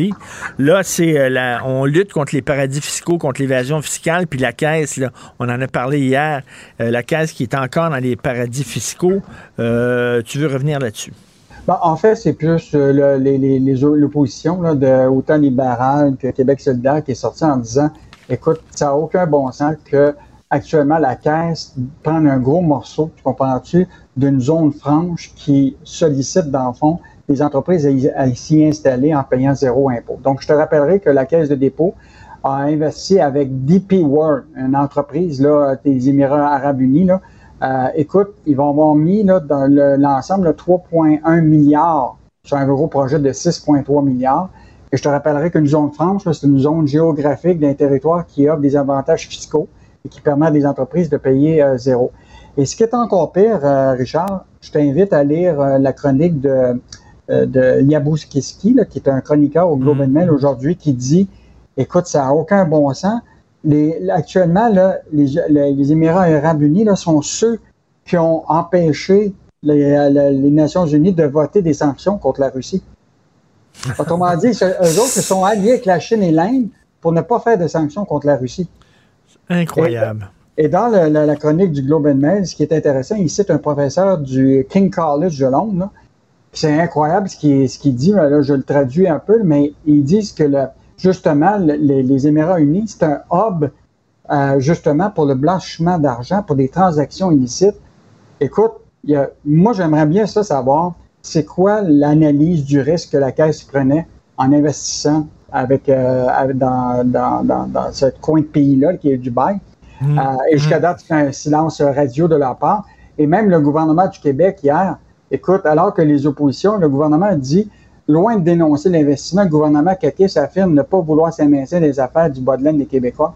La Caisse est indépendante, elle fait ses choix d'investissement. Ben. Euh, donc, euh, fait que là, ce qui est clair, c'est que il y a des règles d'éthique, puis il y a l'argent, puis euh, entre ça, ben, euh, c'est une zone grise. Ben exactement. Il y a, il y a de l'éthique, euh, puis c'est quand même important l'éthique. Écoute, ma blonde, une fois, elle a eu un contrat, une demande de contrat pour être porte-parole d'un euh, compagnie aérienne des Émirats arabes unis. Euh, puis c'était extrêmement payant. Puis elle a dit non, moi, chez les Émirats arabes unis, la façon dont ils traitent les femmes, il est hors de question que je m'associe à ça. Puis elle a- elle a dit non, alors que c'était un contrat qui était très généreux, très lucratif. À un moment donné, l'éthique, c'est important. Le pouvoir d'achat, on parle d'inflation. Euh, alors, le chèque que les euh, personnes âgées reçoivent, la sécurité de vieillesse, euh, le montant grimpe moins vite que l'inflation actuelle, ce qui fait que ben, ils ont moins d'argent. Mais en, en réalité, là, c'est euh, hier, il y a eu un rapport qui a été euh, émis par le directeur parlementaire du budget sur toute l'analyse de l'inflation. Tu sais que c'est un sujet là, de l'heure pour bien des gens. Mais il y a des catégories de la société qui sont extrêmement touchées. Et évidemment, c'est les personnes euh, euh, les, euh, aînées. Là. Et écoute, ce qui est fascinant, là, c'est le Québec le comptait en avril là, 1,8 mi- million de personnes qui touchaient la pension de, de la sécurité de vieillesse. Ça, c'est 20 000 piastres par année, euh, Richard. Et donc, euh, écoute, eux autres là, sont touchés directement par l'inflation parce que là, il faut qu'ils continuent à se nourrir. Et le problème, c'est que cette pension-là là, est indexée seulement quatre fois par année, mais il y a un décalage. Et souvent, ça peut aller d'un décalage d'un an en retard. Donc, euh, écoute, pour certains, là, on le sait, là, le pouvoir d'achat, on, on parle d'une perte de pouvoir d'achat de 3% pour ces personnes-là, là, avec le taux d'inflation. Donc, ça, peut- ça paraît peut-être des pinottes, mais pour certains, là, c'est une question entre se payer euh, de la viande puis se payer euh, du macaroni. Là. Donc, euh, non, mais c'est Non, non, mais c'est vrai. vraiment sérieux. Puis dans le, le- le rapport en question, il y a quelqu'un qui disait que souvent, le fait de s'appauvrir, ça pousse beaucoup de gens à quitter leur logement parce que le logement coûte trop cher, la bouffe coûte oui, trop cher, ben oui. puis aller euh, euh, évidemment se retrouver en CHSLD. là. Non, non, ils, ils- sont pas riches, nos personnes âgées, puis là, ils s'appauvrissent tout à fait à cause de l'inflation. Et euh, écoute, je veux seulement souligner à 10h15, Yves, euh, je vais interviewer Jean-Pierre Vidal, qui est professeur titulaire du département de sciences comptables du HEC, sur justement cette histoire-là là, de la caisse de dépôt, euh, qui a des placements à Dubaï où la fiscalité est nulle pour les entreprises. Il va nous parler de- d'éthique, justement, à 10h15. Merci, Yves Daou. On se reparle demain. Bye. À demain. Confrontant, dérangeant, divertissant. Richard Martineau, il brave l'opinion publique depuis plus de trois décennies. Alors, depuis plusieurs années, euh, il y a euh, vraiment des efforts qui sont faits dans le milieu de la mode pour mieux refléter la diversité corporelle. Et j'applaudis ça, moi, à trois en main, parce que, écoute, vous avez vu euh, au cours des années les défilés de mode. C'est tout le temps, on dirait qu'ils sortent tous du même moule. Les mannequins sortent tous du même moule, grandes, six pieds, maigres, pas de seins, pas de fesses. Ils sont tous pareils. Puis la baboune. Ah, ça, c'est bien important, la baboune. Alors là, il y a des agences qui disent, là, à un moment donné, ça va faire. C'est pas vrai que les gens sont tous faits comme ça. Donc, on va avoir des mannequins qui vont ressembler à monsieur et madame tout le monde. Et pourquoi pas? Alors, c'est le cas de l'agence Humankind euh, qui, justement, a fait un effort là, qui veut refléter la diversité corporelle. Et euh, sur la plateforme Vrai, euh, il y a depuis mardi un documentaire, huit épisodes d'une demi-heure. On peut suivre justement la vie dans l'agence et euh, que ce- cette agence-là veut refléter la diversité corporelle. Donc, on va parler avec euh, Mme Marie-Kim Hervieux, qui est copropriétaire de l'agence Humankind. Bonjour, Mme Hervieux. Bonjour, Monsieur Martineau. Merci de me recevoir. Ben, merci d'être là. Alors, euh, diversité corporelle, moi, je trouve ça très le fun. J'espère que vos mannequins, vous allez leur apprendre à sourire. Je suis tellement tanné de voir des Christine mannequins qui ont la baboune. Moi, je me dis tout le temps, si t'aimes pas ta job, va-t'en. Euh, T'es payé pour porter des beaux vêtements. Euh, souris. J'espère que vous allez dire ça à vos, à vos, à vos mannequins. Ben oui, écoute, nos mannequins, euh, c'est des, c'est des mannequins qui aiment leur job, mais tu sais, des fois, ça fait partie euh, du processus créatif d'avoir un certain look et peut-être une certaine baboune. Euh, Donc, euh, mais oui, effectivement, là, on, on met de l'avant des mannequins qui sourient le plus possible. Mais Marie- Marie-Kim, je pense qu'ils sourient pas parce qu'ils ont faim. Ils sont écœurés. Tout ce qu'ils ils mangent, c'est un petit peu de salade et un verre d'eau parce que pour avoir des poids, justement, pour être mince, mince, mince. Et là, vous dites, ben, c'est pas vrai que les gens sont comme ça. Donc, dans votre agence, vous faites, vous, votre agence a été fondée avec, dans cet esprit-là de refléter la diversité. Exactement. Exactement. Moi et ma partenaire Claudine de Repentigny, on, veut faire une différence. Parce que, bon, euh, j'ai souffert d'anorexie et de troubles alimentaires. euh, étant moi-même euh, mannequin, j'ai été mannequin pendant 20 ans. Et, et je pense que c'était le temps d'arrêter de faire l'autruche puis d'adresser les problèmes du milieu. Et euh, de se mettre ensemble puis de dire, hey, il faut que ça change. Et, et vous, est-ce que vous sentiez de la pression? Est-ce qu'on vous le disait carrément quand vous étiez mannequin? Hey, là, euh, là, fais attention, là, tu commences à être un petit peu plus grosse que ce qu'on pensait, là. Ben écoute, moi j'étais pe- très perfectionniste, donc euh, je me suis mis moi-même cette pression-là parce que je voulais réussir. Euh, Puis tu sais, on n'a pas besoin d'avoir de faire euh, d'avoir un doctorat euh, pour savoir que pour réussir dans ce milieu-là, euh, il faut être maigre. Donc euh, je me suis mis cette, cette pression-là, mais effectivement, je me suis fait dire quand j'avais 15 ans et que j'étais encore un enfant. Je me suis fait dire ton t'es parfaite là, là, faut pas que tu changes. Donc quand j'ai commencé à avoir mes règles et à être une femme, ben évidemment, j'ai vu que là je commençais à changer et j'ai pris les moyens pour ne pas changer. Mais euh, c'est très intéressant ce que vous dites. Euh, on dirait qu'on on aime les mannequins qui ressemblent à, des filles prépubères. Hein, alors que t'es, vraiment, t'as, l'air d'une, échalote, là, quand t'es jeune. T'as pas encore tes formes. On dirait que c'était ça, euh, l'unique modèle. Comment ça se fait? Ben écoute, euh, une chance que ça change là, euh, c'est- très c'est très bien. Mais tu sais, je pense que c'est pas tant euh, de montrer des, des, des filles prépubères, c'est juste que des grandes filles minces, euh, veut veut pas, ça a un effet wow sur un stage lors d'un défilé, ou ça a un effet wow dans un magazine, parce que les vêtements ils ils, ils ont l'air encore plus grandioses sur une grande maigre. Par contre, et c'est ça qu'on essaye de faire avec l'agence, c'est qu'il y a moyen d'avoir ces faits wow-là sans compromettre le- la santé de nos mannequins. faut juste travailler un peu plus fort puis trouver le wow ailleurs. Mais il y a, il y a du... Il y a de la beauté ailleurs. Il y a Oui. du wow ailleurs. Il y a quelqu'un de la mode qui m'avait dit une fois dans une entrevue que j'ai fait il y a plusieurs années, il dit nous autres, ce qu'on veut, c'est que comme la fille res- ressemble presque à un support, vraiment là, un support, puis que le linge tombe parfaitement sur son corps, comme sur un support dans un garde-robe. Exact. Ben oui, absolument. Mais ce qui est tellement le fun, c'est que ça change. On est vraiment dans un dans un, beau moment pour la mode où il y a de plus en plus de monde, comme moi, comme toi, M. Martineau, qui veulent voir d'autres choses. Ben oui, parce que dans, dans la vraie vie, Christy, les, les gens sont pas comme ça. Ma blonde n'est pas de même, je suis pas comme ça. D'ailleurs, vous avez des mannequins gars, j'espère qu'ils ont des dad bod, un peu. Ben écoute, ça là, je vais te dire, puis j'en parlais, hein, parce que, tu sais, dans le fond, c'est notre quête à moi puis ma partenaire Claudine, c'est notre quête à redéfinir la beauté dans le milieu. tu sais. Puis on se parlait de ça récemment, puis on est en train de le faire avec nos femmes, puis on le fait bien, puis on est Oui, fiers, oui.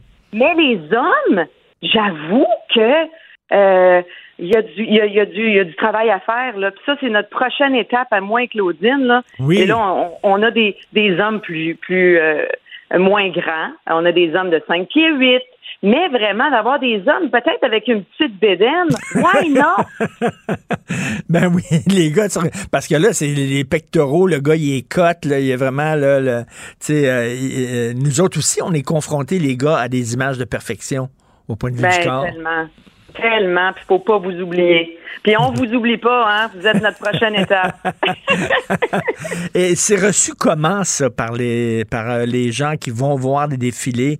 Peut-être qu'il y a des gens qui disent, ben nous autres, on veut rêver. On veut pas voir mon beau-frère. Je le vois à longueur de journée, mon Christy de beau-frère. Je veux pas le Ouais, voir, ben, là. Je veux voir du rêve. Donnez-moi des gars, justement, qui ont l'air des dieux, puis des filles qui ont l'air des déesses. Absolument. Puis il y en a des dieux puis des déesses dans notre société, hein. Euh, vraiment. Sauf que, c'est ça un peu que je disais tantôt. Il y a moyen de vendre du rêve autrement. Avec des danseurs, des acrobates, euh, des gens qui ont une personnalité, qui chantent. Puis c'est ça la beauté. Puis c'est ça ma quête dans le show. C'est de de dire, repensons la beauté. C'est quoi la beauté? La beauté, elle se trouve dans plein de choses. Puis cette magie-là, cette pièce de théâtre-là, quand on va voir un, un défilé, il y a moyen de le retrouver dans d'autres choses que de voir des gens parfaits. Sais-tu qu'est-ce qui est beau? C'est quelqu'un qui est lumineux, quelqu'un qui est bien dans son corps, quelqu'un qui sourit, quelqu'un qui a l'air le fun. Puis après ça, tu, tu vois la personne, puis tu sais, c'est- c'est ça qu'on veut, là. Ben, la, con- la confiance en soi, c'est tellement important.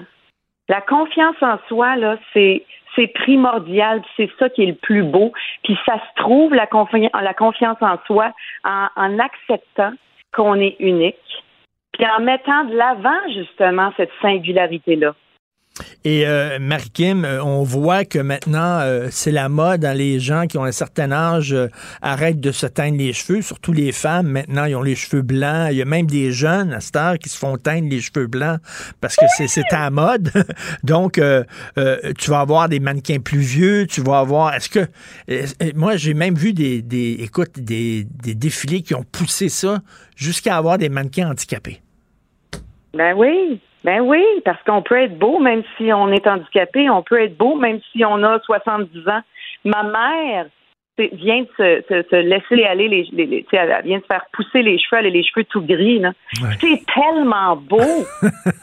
Ma mère elle a arrêté de se teindre les cheveux il y a à peu près un mois aussi. Puis là, elle a les cheveux blancs, là, et ça lui va mieux encore qu'à l'époque où elle avait les cheveux bleus ben écoute, vive le nat- ou orange. Et, euh, mais Marie-Kim, tu t'en es sorti comment, toi, de tes troubles alimentaires? Ben, je, je m'en suis sortie en étudiant la nutrition. Donc, euh, j'ai étudié la nutrition pour mieux comprendre, puis c'est pour ça aussi que, tu sais, à l'agence, c'est pas juste de montrer de, de, de seulement montrer de la, de la diversité puis de, d'essayer de, changer les standards de beauté, mais c'est aussi en outillant nos mannequins, puis c'est ça qu'on, fait beaucoup en leur donnant des cours de mannequins et des cours de nutrition, tu sais. Mm. Euh, parce que en comprenant c'est quoi bien manger, ben c'est plus facile, t'as, t'as moins peur de la nourriture, puis t'apprends à, à manger finalement, euh, tu sais, quand t'as les Mm. outils, Mm. donc c'est, c'est comme ça, en apprenant à bien manger, j'ai réussi à m'en sortir. La, la série, c'est sur vrai, ça s'intitule Nouveau visage. C'est disponible euh, dès aujourd'hui, en fait depuis mardi dernier. Je peux-tu rien te chicaner en terminant?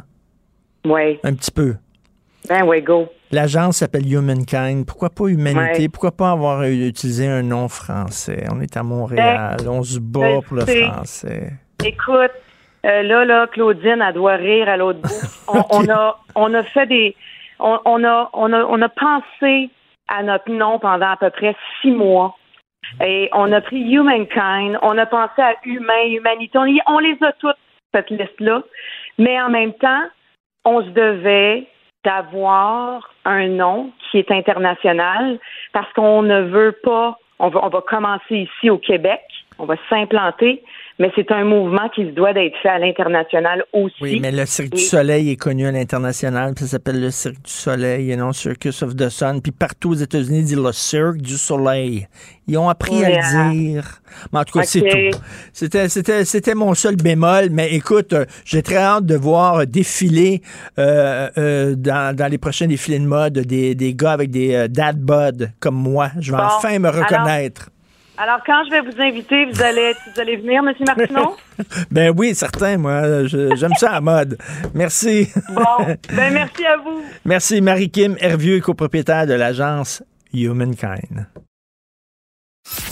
Martineau, il n'y a pas le temps pour la controverse. Il a jamais coulé l'eau sous les ponts. C'est lui qui la verse. Vous écoutez Martineau. Cube, Cube Radio. Nous parlons avec le comédien Patrice Cocro. Salut, Patrice. Salut Richard. C'est fou à quel point on vit dans une société où on a une pression de se conformer. Il faut se conformer, il faut dire ce que tout le monde dit, il faut penser comme les autres. Et si jamais on sort du petit carré euh, qu'on nous a alloué, soudainement, ah, on se fait regarder mal, on se fait pointer du doigt et tout ça. Est-ce que tu le ressens, toi, dans ton milieu, entre autres le milieu des artistes, c'est pas évident, hein? Non, c'est pas évident. Oui, je le ressens, ça existe effectivement. Il y a des choses qui sont tabous, qui ne se disent pas. Entre autres, euh, si on parle de, salaire, par exemple, entre euh, acteurs, bon, il a été question longuement et longtemps de catégorie A, B, C chez les acteurs et actrices. Euh, je sais pas si c'est encore le cas. Euh, oui, les conditions économiques ont changé, euh, tout ça, mais néanmoins, euh, les, les, dans, le, dans le, le- le contexte du milieu culturel, bien évidemment, on est très, très nombreux. On est 8000 à Montréal. Euh, Il n'y a pas tant d'emplois que ça. Les conditions ont changé. Euh, donc, on est dans la survie, ce qui fait que chacun euh, a le réflexe de, euh, de préserver son, son, son terrain de jeu, son, son jardin. Et, et les informations qui pourraient être pertinentes, qui pourraient aider d'autres, ne circulent pas nécessairement parce qu'on cherche à, à conserver son, euh, son, son, son, sa part du gâteau, si on veut. Donc oui, il y a- de ça, euh, effectivement. Puis le, le besoin de, de- d'adopter la, la, soit la langue de bois ou la, la pensée commune est fréquente. Puis c'est vraiment dans un, un souci de se préserver. C'est, c'est souvent ça, une question de survie. Écoute, je me souviens en 2012, en pleine, euh, en pleine manifestation étudiante, moi j'écrivais, j'étais pas d'accord avec les étudiants qui voulaient avoir l'éducation gratuite et tout ça. J'écrivais des textes, j'étais pas d'accord. Ben, peut-être qu'il y a des gens qui étaient d'accord avec moi, peut-être pas. C'est pas, pas ça. J'écrivais ça et à un moment donné, euh, j'étais dans une librairie. Il y a un comédien très connu qui est venu me voir puis qui a dit, euh, je pense exactement comme toi. Moi aussi, je suis très critique de la position des étudiants. Ben, j'ai dit, pourquoi tu le dis pas? Ben, c'est parce que si je le dis, peut-être que j'aurais plus de job dans le... J'aurais Oui, plus de job dans mon milieu parce que, ben, qu'est-ce que tu veux, euh, dans- il- je passerais pour quelqu'un trop à droite, etc. Et donc, peut-être qu'on Oui. me demanderait pas de jouer dans des pièces et tout ça. Est-ce que tu sens aussi une certaine pression comme ça? Oui, oui, ben, le côté politically correct euh, Oui. s'impose souvent. Puis je te dirais que c'est pas propre à notre euh, au milieu artistique, c'est propre à bien des milieux. Euh, et, et ça, oui, effectivement, les, les gens vont dire en privé euh, des choses qu'ils ne diront pas publiquement, évidemment. Euh, évidemment, la, liberté d'expression c'est limite dans le sens que quand on tombe dans des choses absolument euh, tolérables ou violentes, ça n'a pas lieu d'être, mais quand même de pouvoir euh, euh, sortir des lieux communs ou en tout cas de, de, questionner, d'interroger des pratiques, des, des choses qui se font.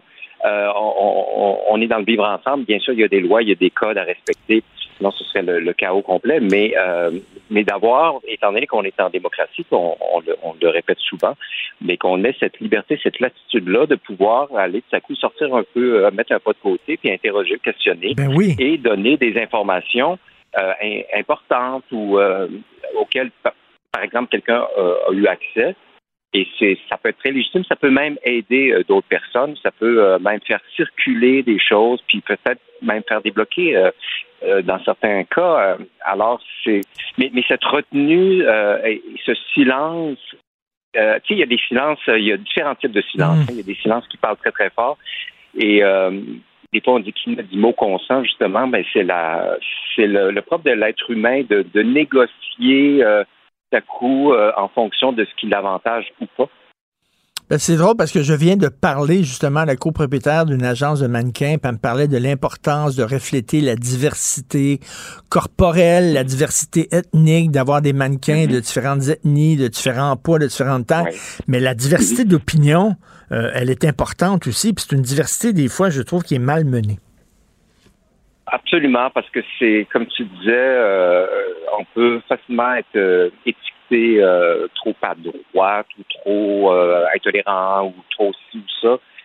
Parce que la, en fait, moi, quand, quand la diversité implique ou, pour résultat d'éteindre ou de niveler ou de faire en sorte que c'est ça, c'est ça, ben là, tu dis, ben, un instant, là, il y, a, différentes voies, effectivement, puis on peut, il doit y avoir de l'espace pour, pour ça.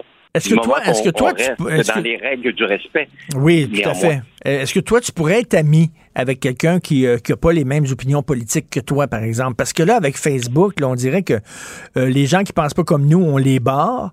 Fait que là, on a seulement des discussions avec des gens qui pensent exactement comme nous. Et euh, je trouve ça un peu malsain. Moi, j'ai des amis, des fois, oui, moi, je suis un peu plus à droite, puis j'ai des amis qui sont plus à gauche que moi, puis je pense mm-hmm. que c'est sain. Est-ce que tu es capable, toi, d'avoir des amis qui pensent pas comme toi? Oui, je suis capable. Dans certains cas, je trouve ça difficile. Puis même, moi aussi, ça m'est arrivé de, bloquer du monde parce que ça ça n'a rien, que ça devient un dialogue de saut auquel je, je participais. Je, je m'en cache pas. Puis là, ça, c'est un, moi, je vois ça comme un exercice aussi. Où est-ce qu'on dit, ah, euh, dans quelle mesure est-ce que personnellement aussi, on est, on, on a la, la liberté ou l'opportunité d'avoir une, euh, un champ d'expression, mais euh, on, a chacun et chacune aussi nos zones d'intolérance, puis de, de quoi on dit oh non, euh, ça c'est trop, euh, ça n'a pas de sens, puis juste de, s'observer aussi des fois en sorte qu'on peut corriger le tir en disant non, ça je suis pas allé trop avec mon cœur, c'était plus mon ego qui répondait. Fait que ça aussi, c'est important. Mais moi, c'est tout mettre ça sur la table. Parce que c'est intéressant, c'est l'être humain. L'être humain dans, toutes ses dimensions de, de survie, ou le côté animal, tout à coup, qui réagit, ou la défense de, de son territoire personnel fait en sorte que des fois, on va, c'est bien de s'exprimer puis de, la diversité d'opinion, mais pas au détriment de, de comment dire, de, d'un respect ou tout ça, puis surtout d'une conscience de où est-ce qu'on est chacun dans nos vies respectives, qui fait en sorte, est-ce que c'est la peur qui nous fait réagir ou est-ce que c'est au contraire un désir d'explorer, puis un désir de, comprendre, puis un désir d'aller ailleurs, puis de, brasser un peu la cage, puis de sortir de ce qui est trop cristallisé. Nous sommes des, euh, nous sommes à la fois des, individus épris de liberté et aussi des êtres sociaux, puis on a besoin d'être acceptés, on a besoin de faire partie d'un groupe et d'être aimé. Et, c'est ça, ça devient un conflit des fois, parce que tu dis, euh, bon, jusqu'où je vais renier mes principes, mes opinions, pour rentrer dans la gang. Puis c'est comme un combat entre ces deux, ces deux élans-là. Exactement, tout à fait. Parce que oui, on est euh, comme une image bien jolie, mais on est tous des, gouttes d'eau dans un même océan. Fait que euh, oui, bien sûr, on, cherche à donc un certain confort, une sécurité. il y a un côté très grégaire chez l'être humain. On a besoin de faire partie de la, de, la gang. On le voit beaucoup euh, à hmm. l'école, entre autres. Euh, c'est vraiment incroyable. puis avec les réseaux sociaux, Instagram et compagnie, euh, combien de jeunes même ont été malmenés parce que ils ont une, différence physique, un accent ou je sais pas quoi. Donc, le désir de faire partie du groupe, de, dire comme tout le monde est, omniprésent. Donc, la pression de se conformer est, extrêmement forte. Oui. Et sinon, tu es, crucifié, t'es, on revient à la chasse aux sorcières.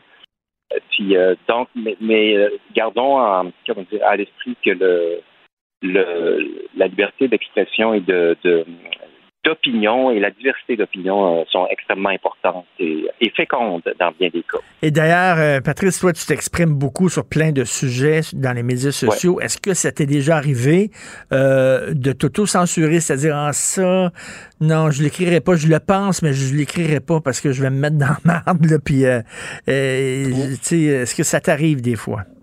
Oui, ben, des fois, moi, j'ai un côté des fois euh, un peu trop impulsif ces choses-là, mais mais il y a des des sujets pour lesquels c'est, pas pertinent, puis je, je, je, je me comment dire, je critiquerai jamais une personne en particulier parce que je, je trouve que c'est, complètement stérile. C'est plus des des soit des comportements ou des des visions du monde que je remets en question. Ça, c'est plus euh, mon dada. Mais euh, sinon, oui, il y, a, des choses pour lesquelles je je, je, pas dans ça parce que ça, ça de toute façon, ça ne me concerne pas personnellement, euh, mais je, je garde à l'esprit quand quelque chose est intuitif, quand quelque chose fait non, non, ça, ça il y a, y a, une autre lecture possible, ben je vais m'arranger euh, euh, peut-être lien à l'appui ou information à l'appui pour transmettre un autre regard ou un autre angle finalement qui n'est pas souvent véhiculé. Avant d'écrire, euh, moi, avant d'écrire des trucs, tu te poses tout le temps la question est-ce que le jeu en vaut la chandelle? Ça, ça risque, ça, ça risque de causer une controverse. Est-ce que j'assume? Premièrement, est-ce que j'assume?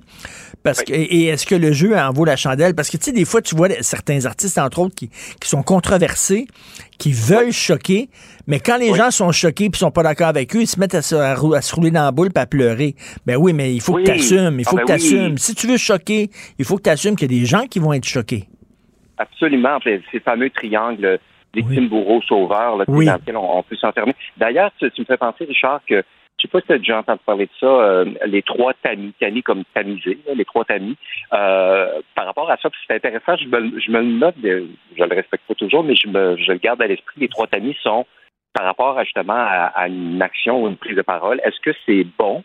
Est-ce que mhm. c'est juste? Et est-ce que c'est utile? je trouve ça ah, C'est bon, ça. C'est bon. bon? Est-ce que c'est juste? Est-ce que c'est utile? C'est les trois tamis. Autrement dit, on peut tamiser ou un peu filtrer, pas dans le sens euh, dire autre chose, mais peut-être doser ou peut-être euh, s'informer davantage avant d'exprimer euh, plus ouvertement. Puis si je te le dis, c'est parce que je me le dis moi-même, puis je que je ne fais pas tout ça. Non, non, c'est bon. Est-ce que c'est bon? Est-ce que c'est juste? Est-ce que c'est utile? Et est-ce que je peux assumer ça? Euh, ça va avoir des controverses. Il y a peut-être des gens qui vont m'écrire des bêtises. Il y a peut-être des gens qui vont me regarder tout croche quand je marche dans la rue. Il faut que tu assumes. Si t'es pas capable d'assumer, dis-le pas, fais-le pas. Puis c'est correct, là. Moi, je peux comprendre qu'il y a des gens qui veulent se conformer puis qui ont de la difficulté à vivre avec la controverse. C'est pas facile de vivre avec la controverse. Euh, oui, oui, parce que des gens sont, sont trop euh, fragiles émotionnellement ou parce que euh, peu importe, ils ne veulent pas se, se, se, mettre en, en, difficulté, tout ça. Ouais. Tout à fait, c'est très légitime. En tout cas, je garde ça en tête, les trois tamis. Merci beaucoup. Patrice Cocro, merci, bonne journée, bonne semaine. Merci, bonne journée. Bye bye. Martino, souvent imité, mais jamais égalé. Vous écoutez Martino Cube, Radio.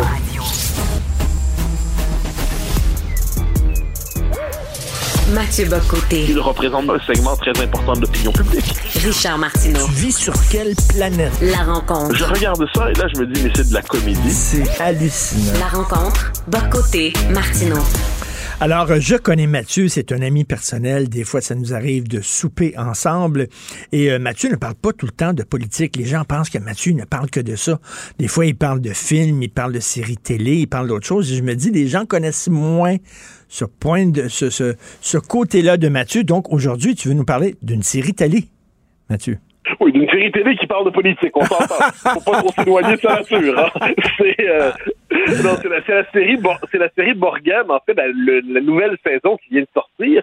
Alors, j'avais regardé euh, à l'origine les trois, les trois premières saisons avec un mélange d'intérêt et de distance. Ben, explique, de explique la- euh, pour ceux qui n'ont pas vu la première, les, les, ils savent pas Oui, c'est quoi. Bien sûr. c'est- Alors, c'est l'histoire. Donc, c'est une série danoise qui euh, met en scène l'arrivée de la première femme première ministre du, euh, du pays. Et puis là, c'était sur le mode, on pourrait dire, du, du du, du progressisme scandinave. Moi, j'ai toujours dit qu'entre la Suède et la Sicile, je préfère la Sicile. J'ai l'impression qu'il y a plus de vie dans la Sicile quelquefois brutale que dans la, la, la Suède réfrigérée. C'est déjà qui fait froid, mais en plus, une forme de société frigorifiée mentalement. Cela dit, cela dit, euh, c'est une série qui était assez bonne.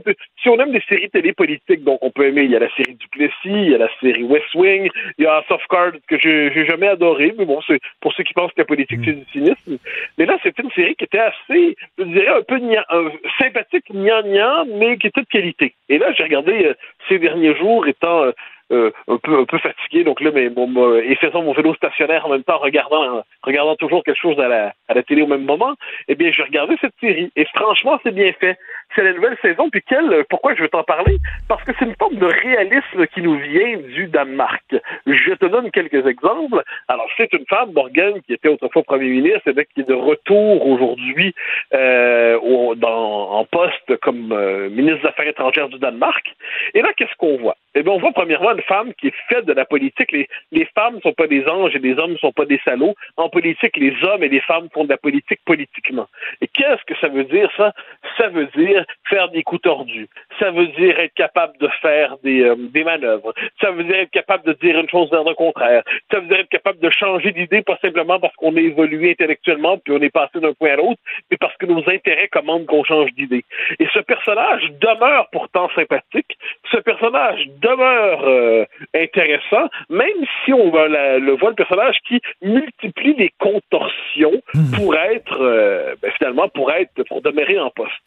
C'est une série intéressante aussi parce qu'on a l'impression nous Québécois qui vivons juste au, nord de l'empire que ben, ce qui est important dans le monde c'est les États-Unis, la Chine, la Russie, puis nous petite nation, c'est nous Québécois, nous Danois, euh, nous euh, Norvégiens, nous Lituaniens, globalement on s'en fiche. Nous sommes des provinces insignifiantes à l'échelle de l'histoire. Et bien là, ben, ce qu'on voit, non, le, le Danemark, à travers la question du euh, du Groenland, eh bien, euh, de la, la- sa, sa- souveraineté sur le Groenland, eh bien, joue son rôle. C'est une petite nation qui joue son rôle dans les affaires internationales. Et c'est assez intéressant, franchement, de voir comment, eh bien, on, on voit le point de vue d'un petit peuple qui domine pas grand-chose, mais qui joue quand même ses cartes à travers tout ça. En plus, on, on sait ce qui se passe en Ukraine euh, aujourd'hui. Eh bien, le, le Groenland devient dans cette série l'occasion d'un choc euh, de, de puissance entre les États-Unis, les Russes, les Chinois. Donc, on voit un espèce de choc planétaire dans un endroit euh, assez improbable. On voit le conflit entre faut-il exploiter les ressources pétrolières parce que ça permettrait de donner une richesse immense, ça donnerait aux Groenlandais les moyens d'indépendance, ça donnerait ça, ou est-ce qu'il faut refuser d'exploiter au nom du pétrole, euh, pas du pétrole, de la, du climat? Euh, on voit le- les déchirements et quelquefois le soulagement inavoué d'une femme, par exemple, la, ben, Brigitte Nieborg, la, la première ministre, la, l'héroïne de la série, nous dire, euh, parce qu'autrefois elle avait un mari, elle avait des enfants chez elle, et là elle est délivrée de tout ça, et puis elle dit, ben justement, j'en suis délivrée, ça me permet désormais de travailler 19 heures par jour sans que sans avoir à me justifier tout le temps auprès des miens qui trouvent que je travaille trop. Donc tout ça, c'est une forme, à travers un, un point de vue qui est, qui est rarement euh, mis de l'avant naturellement, c'est-à-dire le Danemark. On sait que ça- on sait que le Danemark existe, on sait que PSTP parle danois, on sait tout ça, mais globalement, c'est un pays qui n'est pas dans notre univers mental tous les jours. Eh bien, on voit tout ça, puis à travers une série qui met en scène les contradictions, les tensions, puis qui nous rappelle que rien de tout cela n'est insignifiant. Franchement, ce sont euh, ces huit, euh, huit épisodes, et c'est des huit épisodes qui sont fort agréables à regarder. Ça finit sur un mode un peu gnangnan, je vous donne pas le détail, mais, euh, mais mis à part cette espèce de happy end danois, hein, comme quoi il n'y a pas qu'à Hollywood, il y a des happy end, il y a des happy end danois. Au-delà de ça, c'est une série qui, euh, qui ne manque pas de charme et qui vaut la peine de pas y consacrer quelques heures. Et tu dis euh, que lorsqu'on fait de la politique, des fois, il faut faire de la stratégie, il faut être ratoureux. Euh, il y a le film de Steven Spielberg sur Abraham Lincoln qui est basé sur Ah oui, il qui est basé sur un grand, grand livre qui euh, s'intitule Teams of, Rivals et qui montre que parfois, quand tu es un politicien, il faut que tu il faut que tu confrontes, que tu fréquentes le mal pour faire le bien. C'est-à-dire que Lincoln littéralement corrompu des gens, des politiciens, il les a corrompus littéralement, il leur a promis des postes dans son gouvernement et tout ça pour pouvoir faire passer sa fameuse loi anti-esclavagiste. Donc, il a dû euh, finalement se comporter de façon non éthique pour faire régner le bien. Oui, ben ça, j'avais écrit un texte il y a 10 ans, je pense, là-dessus, il y a 9 ans, quand c'est sorti comme film. Ça m'avait fasciné parce que pour être capable, justement, de servir le plus grand bien, c'est-à-dire euh, la fin de l'esclavage, qui est quand même, à l'échelle de l'histoire humaine, une décision euh, lumineuse, eh bien, pour en arriver là, il semble il doit mentir, il doit corrompre, il doit tordre. Ben, c'est, ben, là, là, et, et- ben, Roosevelt, pour être capable de faire entrer les Américains dans la Deuxième Guerre mondiale, il a dû promettre quelques mois auparavant, quand il s'est fait élire, que les Américains n'entreraient pas dans la Deuxième Guerre mondiale. Alors là, si quelqu'un était bien tordu, il m'expliquerait que pour que les indépendantistes puissent rentrer au gouvernement désormais, ils doivent faire semblant qu'ils ne sont pas indépendantistes quand ils font des conférences de presse. je sais pas à quoi je pense quand je dis ça. C'est un pur scénario hypothétique. Mais je me dis que ça peut être une situation semblable, que pour être capable de ramener les souverainistes au gouvernement, ils doivent faire semblant de plus l'être pendant un temps. Je dis ça de même, je sais pas à quoi je pense. mais, mais, mais, mais effectivement, tu parles souvent de ça, euh, euh, Mathieu, en disant aux gens qui sont trop purs, qui sont trop idéalistes, euh, que la politique, c'est aussi euh, te battre dans la boîte. C'est des fois donner des coups euh, en- entre les deux jambes. C'est parfois, euh, justement, euh, utiliser peut-être des moyens qui sont pas purs, mais pour une fin qui l'est. C'est ça aussi la politique. C'est le Ben, mensonge des fois, c'est ça. J'avais, j'avais une petite définition improvisée. J'avais dit qu'est-ce que le politique? C'est le mal nécessaire au bien commun. C'est-à-dire, c'est cette euh, part d'ombre nécessaire à quelque chose de plus grand que soi. Donc ça, puis on se rappelle, par exemple, le général de Gaulle. Dieu sait que je vénère le général de Gaulle. Mais le général de Gaulle avait à son service toute une série d'hommes qui n'avaient ni la grandeur, ni la prestance, ni l'honneur du général de Gaulle. Il faisait le sale travail nécessaire pour que le général n'ait pas à le faire. Euh, Dans tout pays, il y a des services de sécurité, même dans les démocraties. Ça fait en sorte que la démocratie peut être transparente et pure, pendant que les services de renseignement font un travail quelquefois qui est assez désagréable, mais qui peut être nécessaire. Euh, et la politique, ça consiste pas à, à à s'entourer de miroirs. hein. C'est, euh, c'est bien les miroirs, là, je devine le matin, le soir, là, mais pour le reste, la politique, ça consiste à faire alliance avec des gens qui pensent pas comme nous sur tout. Puis ça consiste à tolérer le fait qu'ils pensent pas comme nous sur tout, tout en étant dans le même parti. Puis ça va pas toujours de soi. Je veux dire, moi, que, que- que quelqu'un pense pas comme moi, ça m'énerve. Je dis, comment fait-il pour s'entêter dans l'erreur? Mais là, je me dis que de son point de vue, il se dit la même affaire. Puis il se dit, de côté, comment fait-il pour s'entêter dans l'erreur? Donc là, je me dis, ben, si le point de départ, c'est qu'on est tous les deux avec cette idée que l'un et l'autre, on se trompe, ben, on va trouver le moyen de s'entendre, parce que la politique ne consiste pas à communier dans je ne sais quel paradis céleste. Ça consiste à s'entendre dans un, pays particulier avec des intérêts contradictoires pour être capable de faire avancer des objectifs partagés. Ça, là, c'est, une leçon, me semble-t-il, et je reviens à cette série euh, qui est assez bien faite, franchement, qu'on le voit, euh, quelquefois, les, les décisions les, les plus tordues, nécessaires pour se maintenir au pouvoir, juste parce que être au pouvoir, c'est pas simplement pour le plaisir de la limousine, c'est parce qu'on veut être en position de pouvoir influencer les choses si jamais les circonstances évoluent. Euh, tout ça, puis la, la, la fiction, la bonne fiction, nous permet de comprendre ça de temps en temps. Faisons référence, par exemple, à la série Duplessis. Je, je, je crois que tu la, la connais bien. Oui. C'est une série que je trouve formidable. Quand Duplessis décide de donner aux Québécois leur drapeau, hein, on le sait, c'était sous la pression de René Chaloux, mais là, il donne aux Québécois leur drapeau. Puis là, tout le monde est ému. Puis Madame, Mademoiselle Cloutier, Auréa Cloutier, qui est à côté, elle pleure, elle pleure, elle trouve ça beau. Puis là, Duplessis parle avec Joe Desbégin, puis il commande, puis il dit ça, c'est 50 000 votes. Donc, ou, ou 100 000, je ne veux pas le nom, mais donc tu vois, c'est, magnifique, c'est le drapeau qui nous identifie. Puis au même moment, il se dit ça, ça va être payant, mon ami, ça va être payant.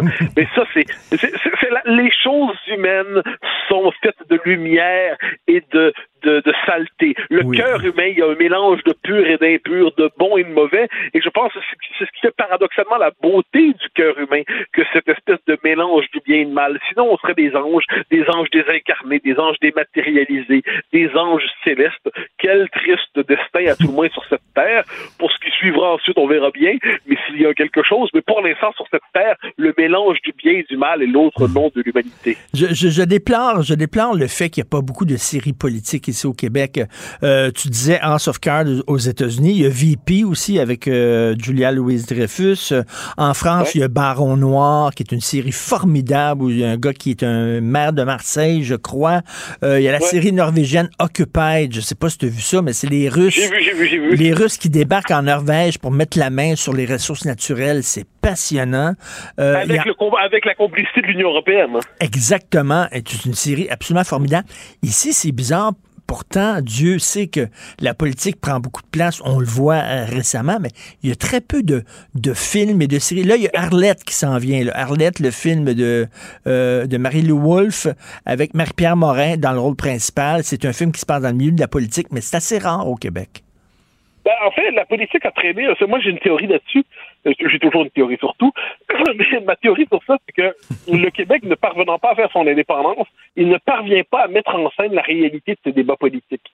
C'est-à-dire, c'est toujours un peu irréel. Euh, la, la, politique était présente, en fait, dans une série télé vraiment chez nous. Euh, elle a traîné ici et là, ailleurs, mais là où elle était vraiment centrale, c'est une série du début des années 90, c'est Scoop. Puis dans Scoop, on, on l'a fait de Régent Tremblay, mm. eh bien, il y avait un patron de presse fédéral. En fait, c'était des marais, on comprend bien, qui était joué par Claude Léveillé, mais qui était euh, Rousseau, je pense, de mémoire là-dedans. Oui, oui, oui. Euh, donc là, il y avait des souverainistes, des fédéralistes, des nationalistes, des Anglais, des Français, le Canada, le Québec, l'instrumentalisation des, Amérindiens par le fédéral pour être capable de casser les nationalistes en cas de référendum. Tout était là. Et ça, c'est intéressant. Mais pourquoi? C'est parce que c'est une série qui était ancrée dans un moment où Québec ne doutait pas de lui-même, puis était capable d'aborder les grands enjeux de, de, son époque. Mais le drame du Québec, c'est que c'est un pays qui a tendance à s'enfermer dans l'intime et le privé. Il y a eu un, un livre là-dessus, mais en matière de littérature, de comment s'appelle-t-elle? d'Isabelle Daunet. Euh, c'est au Boréal, je crois, qui avait, j'ai pas le titre en tête, mais en gros, elle expliquait comment le, euh, je pense que c'est le roman sans aventure, mais je pense, c'est peut-être pas ça, mais euh, Isabelle Daunet, un livre qu'elle a écrit au Montréal, où elle explique que la littérature québécoise est incapable de se connecter au grand contexte. Hein, le grand contexte, c'est-à-dire lier le, petit contexte de nos, vies, le quotidien, la réalité ordinaire des choses, avec les grands débats d'époque. Et elle disait, c'est une des failles de notre littérature, on n'est pas capable de connecter ce qui se passe chez nous avec les grands débats d'époque. On est dans une forme de d'enfermement dans l'intime. Et je crois que de ce point de vue, je pense que c'est le roman sans aventure. Puis je pense que de ce point de vue, eh bien, c'est la tare de la culture québécoise qui n'est pas capable de se projeter symboliquement. Euh, ça ne veut pas dire que c'est une culture sans mérite, une culture formidable, mais politiquement, l'échec de l'indépendance a des effets sur notre capacité de projection culturelle. Je crois que on le voit notamment dans l'absence de la politique dans nos séries. Imagine-toi une série sur un gars, un chef d'un parti politique qui est fédéraliste, puis qui croit qu'il peut changer Ottawa, puis qui finalement, par la force des choses, devient souverainiste et amène son peuple à l'indépendance. Ça, ça c'est une tabarnouche ah, on, appelait, on appelait ça Michel Bouchard autrefois, mais ça n'a pas fonctionné. mais, euh, est-ce, que, est-ce, que ça serait, est-ce que ça serait de la science-fiction? Non, je pense pas. Je pense que globalement, je, je suis de ceux qui pensent que les Québécois préféreraient que, ben, c'est ce qu'on se disait l'autre fois, toi et moi, oui. que c'est, ce sont pas des indépendantistes qui fassent l'indépendance, mais ce qui est certain, c'est qu'il y aurait, dans notre question nationale, notre vie collective, il y aurait de une formidable histoire à mettre en scène. C'est pour ça que j'aime revoir souvent la série Duplessis, pas par je ne sais quelle euh, adhésion secrète ou clandestine à Maurice Duplessis, mais parce qu'à travers cette série-là, c'est la mise en scène de, de, de, de trame de fond de la société québécoise qui sont encore euh, agissantes aujourd'hui, c'est passionnant à voir. Comme quoi, comme quoi, comme quoi, la politique, ce n'est pas simplement euh, pouvoir, prise du pouvoir, gestion du pouvoir, c'est aussi l'exploration de toutes les passions humaines. Et, euh, et on le voit justement dans cette dans cette série qui vaut la peine de regarder, comme il faut en regarder plusieurs autres. En tout cas, la série dont on parlait, éventuelle sur un fédéraliste qui devient souverainiste, et tu devrais l'écrire. De toute façon, tu as beaucoup de temps libre, Mathieu. Oui, mais je n'ai que ça. Je n'ai que ça. Mais, mais j'essaierai pourquoi pas. Salut, merci, à demain, bye. Au plaisir, bye bye. Ben oui, on le sait. Martineau, ça n'a pas de bon sens comme il est bon. Vous écoutez Martineau. Cube Radio. Alors, cette semaine, la Caisse de dépôt a annoncé quand même un grand coup, un investissement majeur de 6,3 milliards de dollars conjointement avec un partenaire de Dubaï dans une co-entreprise qui va détenir entre autres le port de Dubaï. C'est pas rien. Mais la Caisse fait aussi l'acquisition de parts dans une zone franche qui s'appelle Jebel Ali. Et c'est un paradis fiscal, finalement, qui promet aux entreprises qui investissent là-bas 0 d'impôts pendant 50 ans. Est-ce qu'il y a un problème éthique? À ce que la Caisse se retrouve dans un paradis fiscal? Et ce n'est pas la première fois? On va en parler avec M. Jean-Pierre Vidal, professeur titulaire au département des sciences comptables du HEC et expert de l'éthique en fiscalité. Bonjour, M. Vidal. Bonjour, M. Martineau. Bonjour. Est-ce que vous voyez un, problème éthique? Est-ce que la Caisse, qui est finalement le, bras euh, d'investissement du gouvernement qui gère notre, notre bas de laine, comme on dit, se retrouve dans des paradis fiscaux? Ben, j'ai vu l'article euh, dans le journal de Montréal et euh, je pense qu'il faut, il faut faire trois observations importantes dans les faits. Alors, l'impôt des Émirats, il, est, basé sur les compagnies pétrolières puis sur les succursales des banques étrangères. Puis là, eux autres, dans leur pays, cet impôt-là, ça leur suffit euh, pour ce qu'ils ont besoin. Euh, le deuxième point, c'est on ne parle pas de coquilles vides qui servent à réduire l'impôt du Canada ou du Québec ou hmm. d'un autre pays d'ailleurs. On parle d'un investissement dans un port et dans un parc industriel. Bon, la zone franche, là, oui, mais euh, c'est vrai pour, pour tous les Émirats. Et on ne parle pas non plus d'un petit pays qui mise sur l'évasion fiscale pour vivre.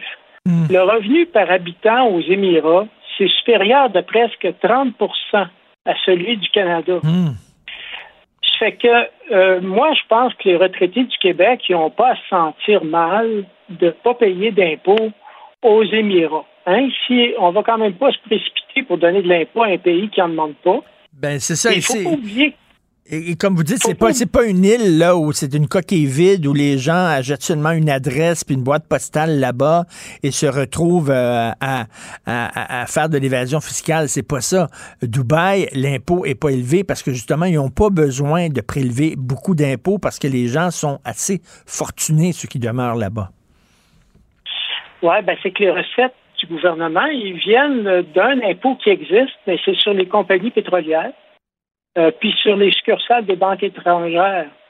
Alors, euh, il faut oublier que si les retraités payent de l'impôt aux Émirats, il va, il va leur en rester moins pour leur retraite.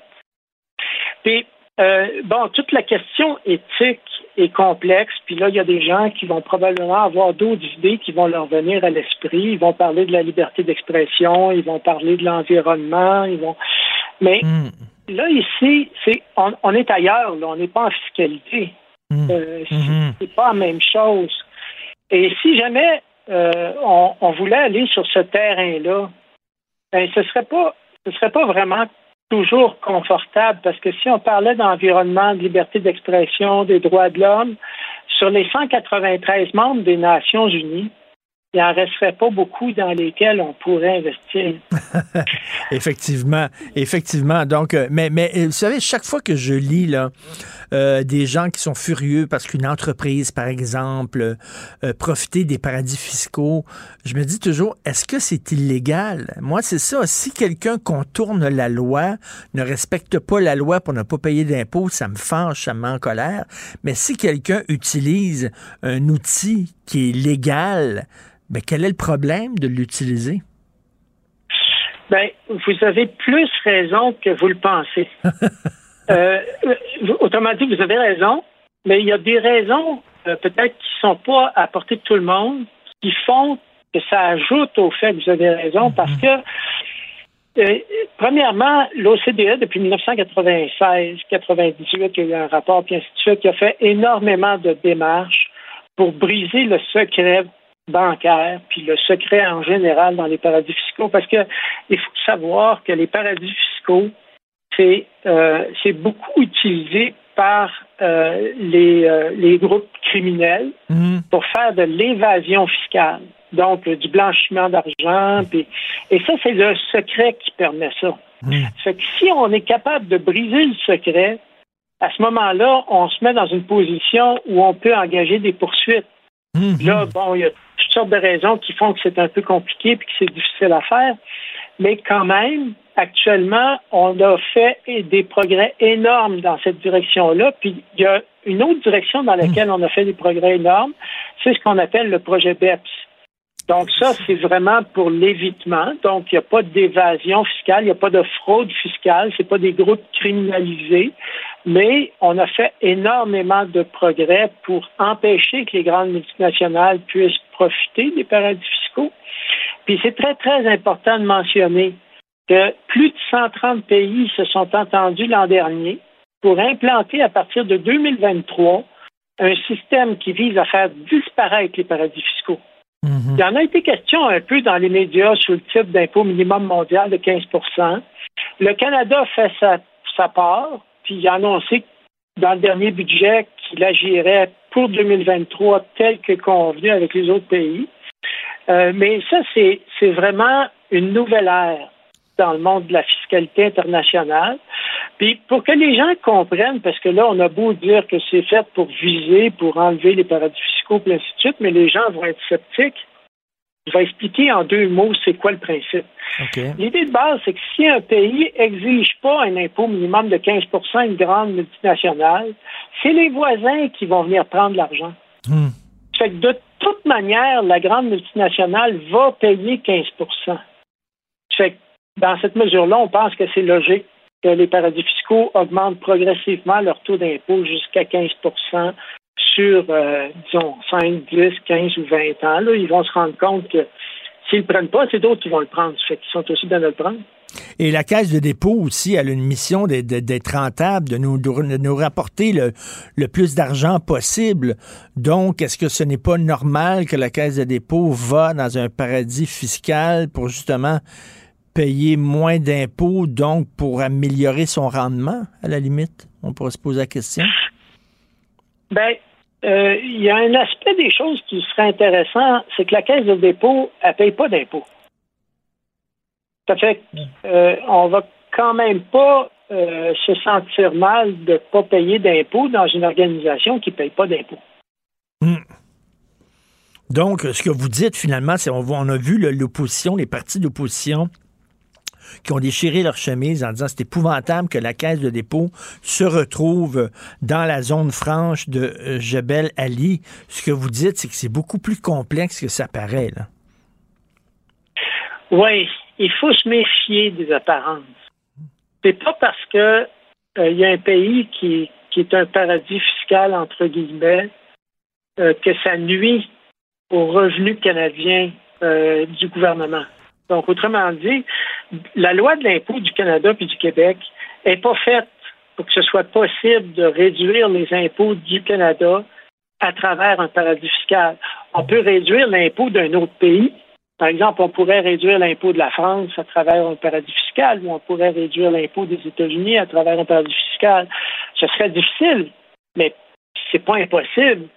Mais dans toute cette démarche-là, imaginons qu'effectivement le Canada dise bon ben moi dorénavant l'impôt français, je vais le défendre. Puis si jamais vous ne payez pas votre impôt français, je vais le prélever. Mais la France, elle n'aurait toujours pas plus son argent, là. Mm-hmm. C'est le Canada qui l'aurait. Puis en fait, la France, elle ne serait pas contente.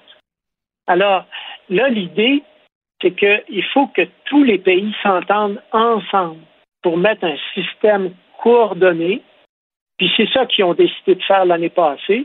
Bon, on va voir ce que ça va donner, là, parce que quand on rentre dans le monde de l'international, les États-Unis qui courent la, complexe, tirent la couverte de leur bord. Ben oui. Il y a les, bon, il y a toutes sortes de pays, là. Il y a, il y a personne qui veut, euh, qui veut faire de la place aux autres. Et c'est un monde, ça, où les intérêts nationaux sont si forts. Ben oui, qu'ils priment. La moralité, ouais, ça prime tout le temps. Tout à fait. Ben merci pour ces éclaircissements. On voit que c'est beaucoup plus complexe qu'il n'y paraît. Monsieur Jean-Pierre Vidal, donc expert de l'éthique en fiscalité euh, au HEC. Merci beaucoup. Bonne journée. Merci. Bonjour. Alors, euh, ben merci à Frédéric Hull et Florence Lamoureux à la recherche. Merci à vous deux. Merci à Charlie Marchand à la régie, la réalisation. C'est Patrick Derry qui prend la relève. Je crois que Benoît revient demain. Il y a notre rencontre à 11h. Nous, on se reparle demain à 8h demain matin. Passez une excellente journée. Cube Radio.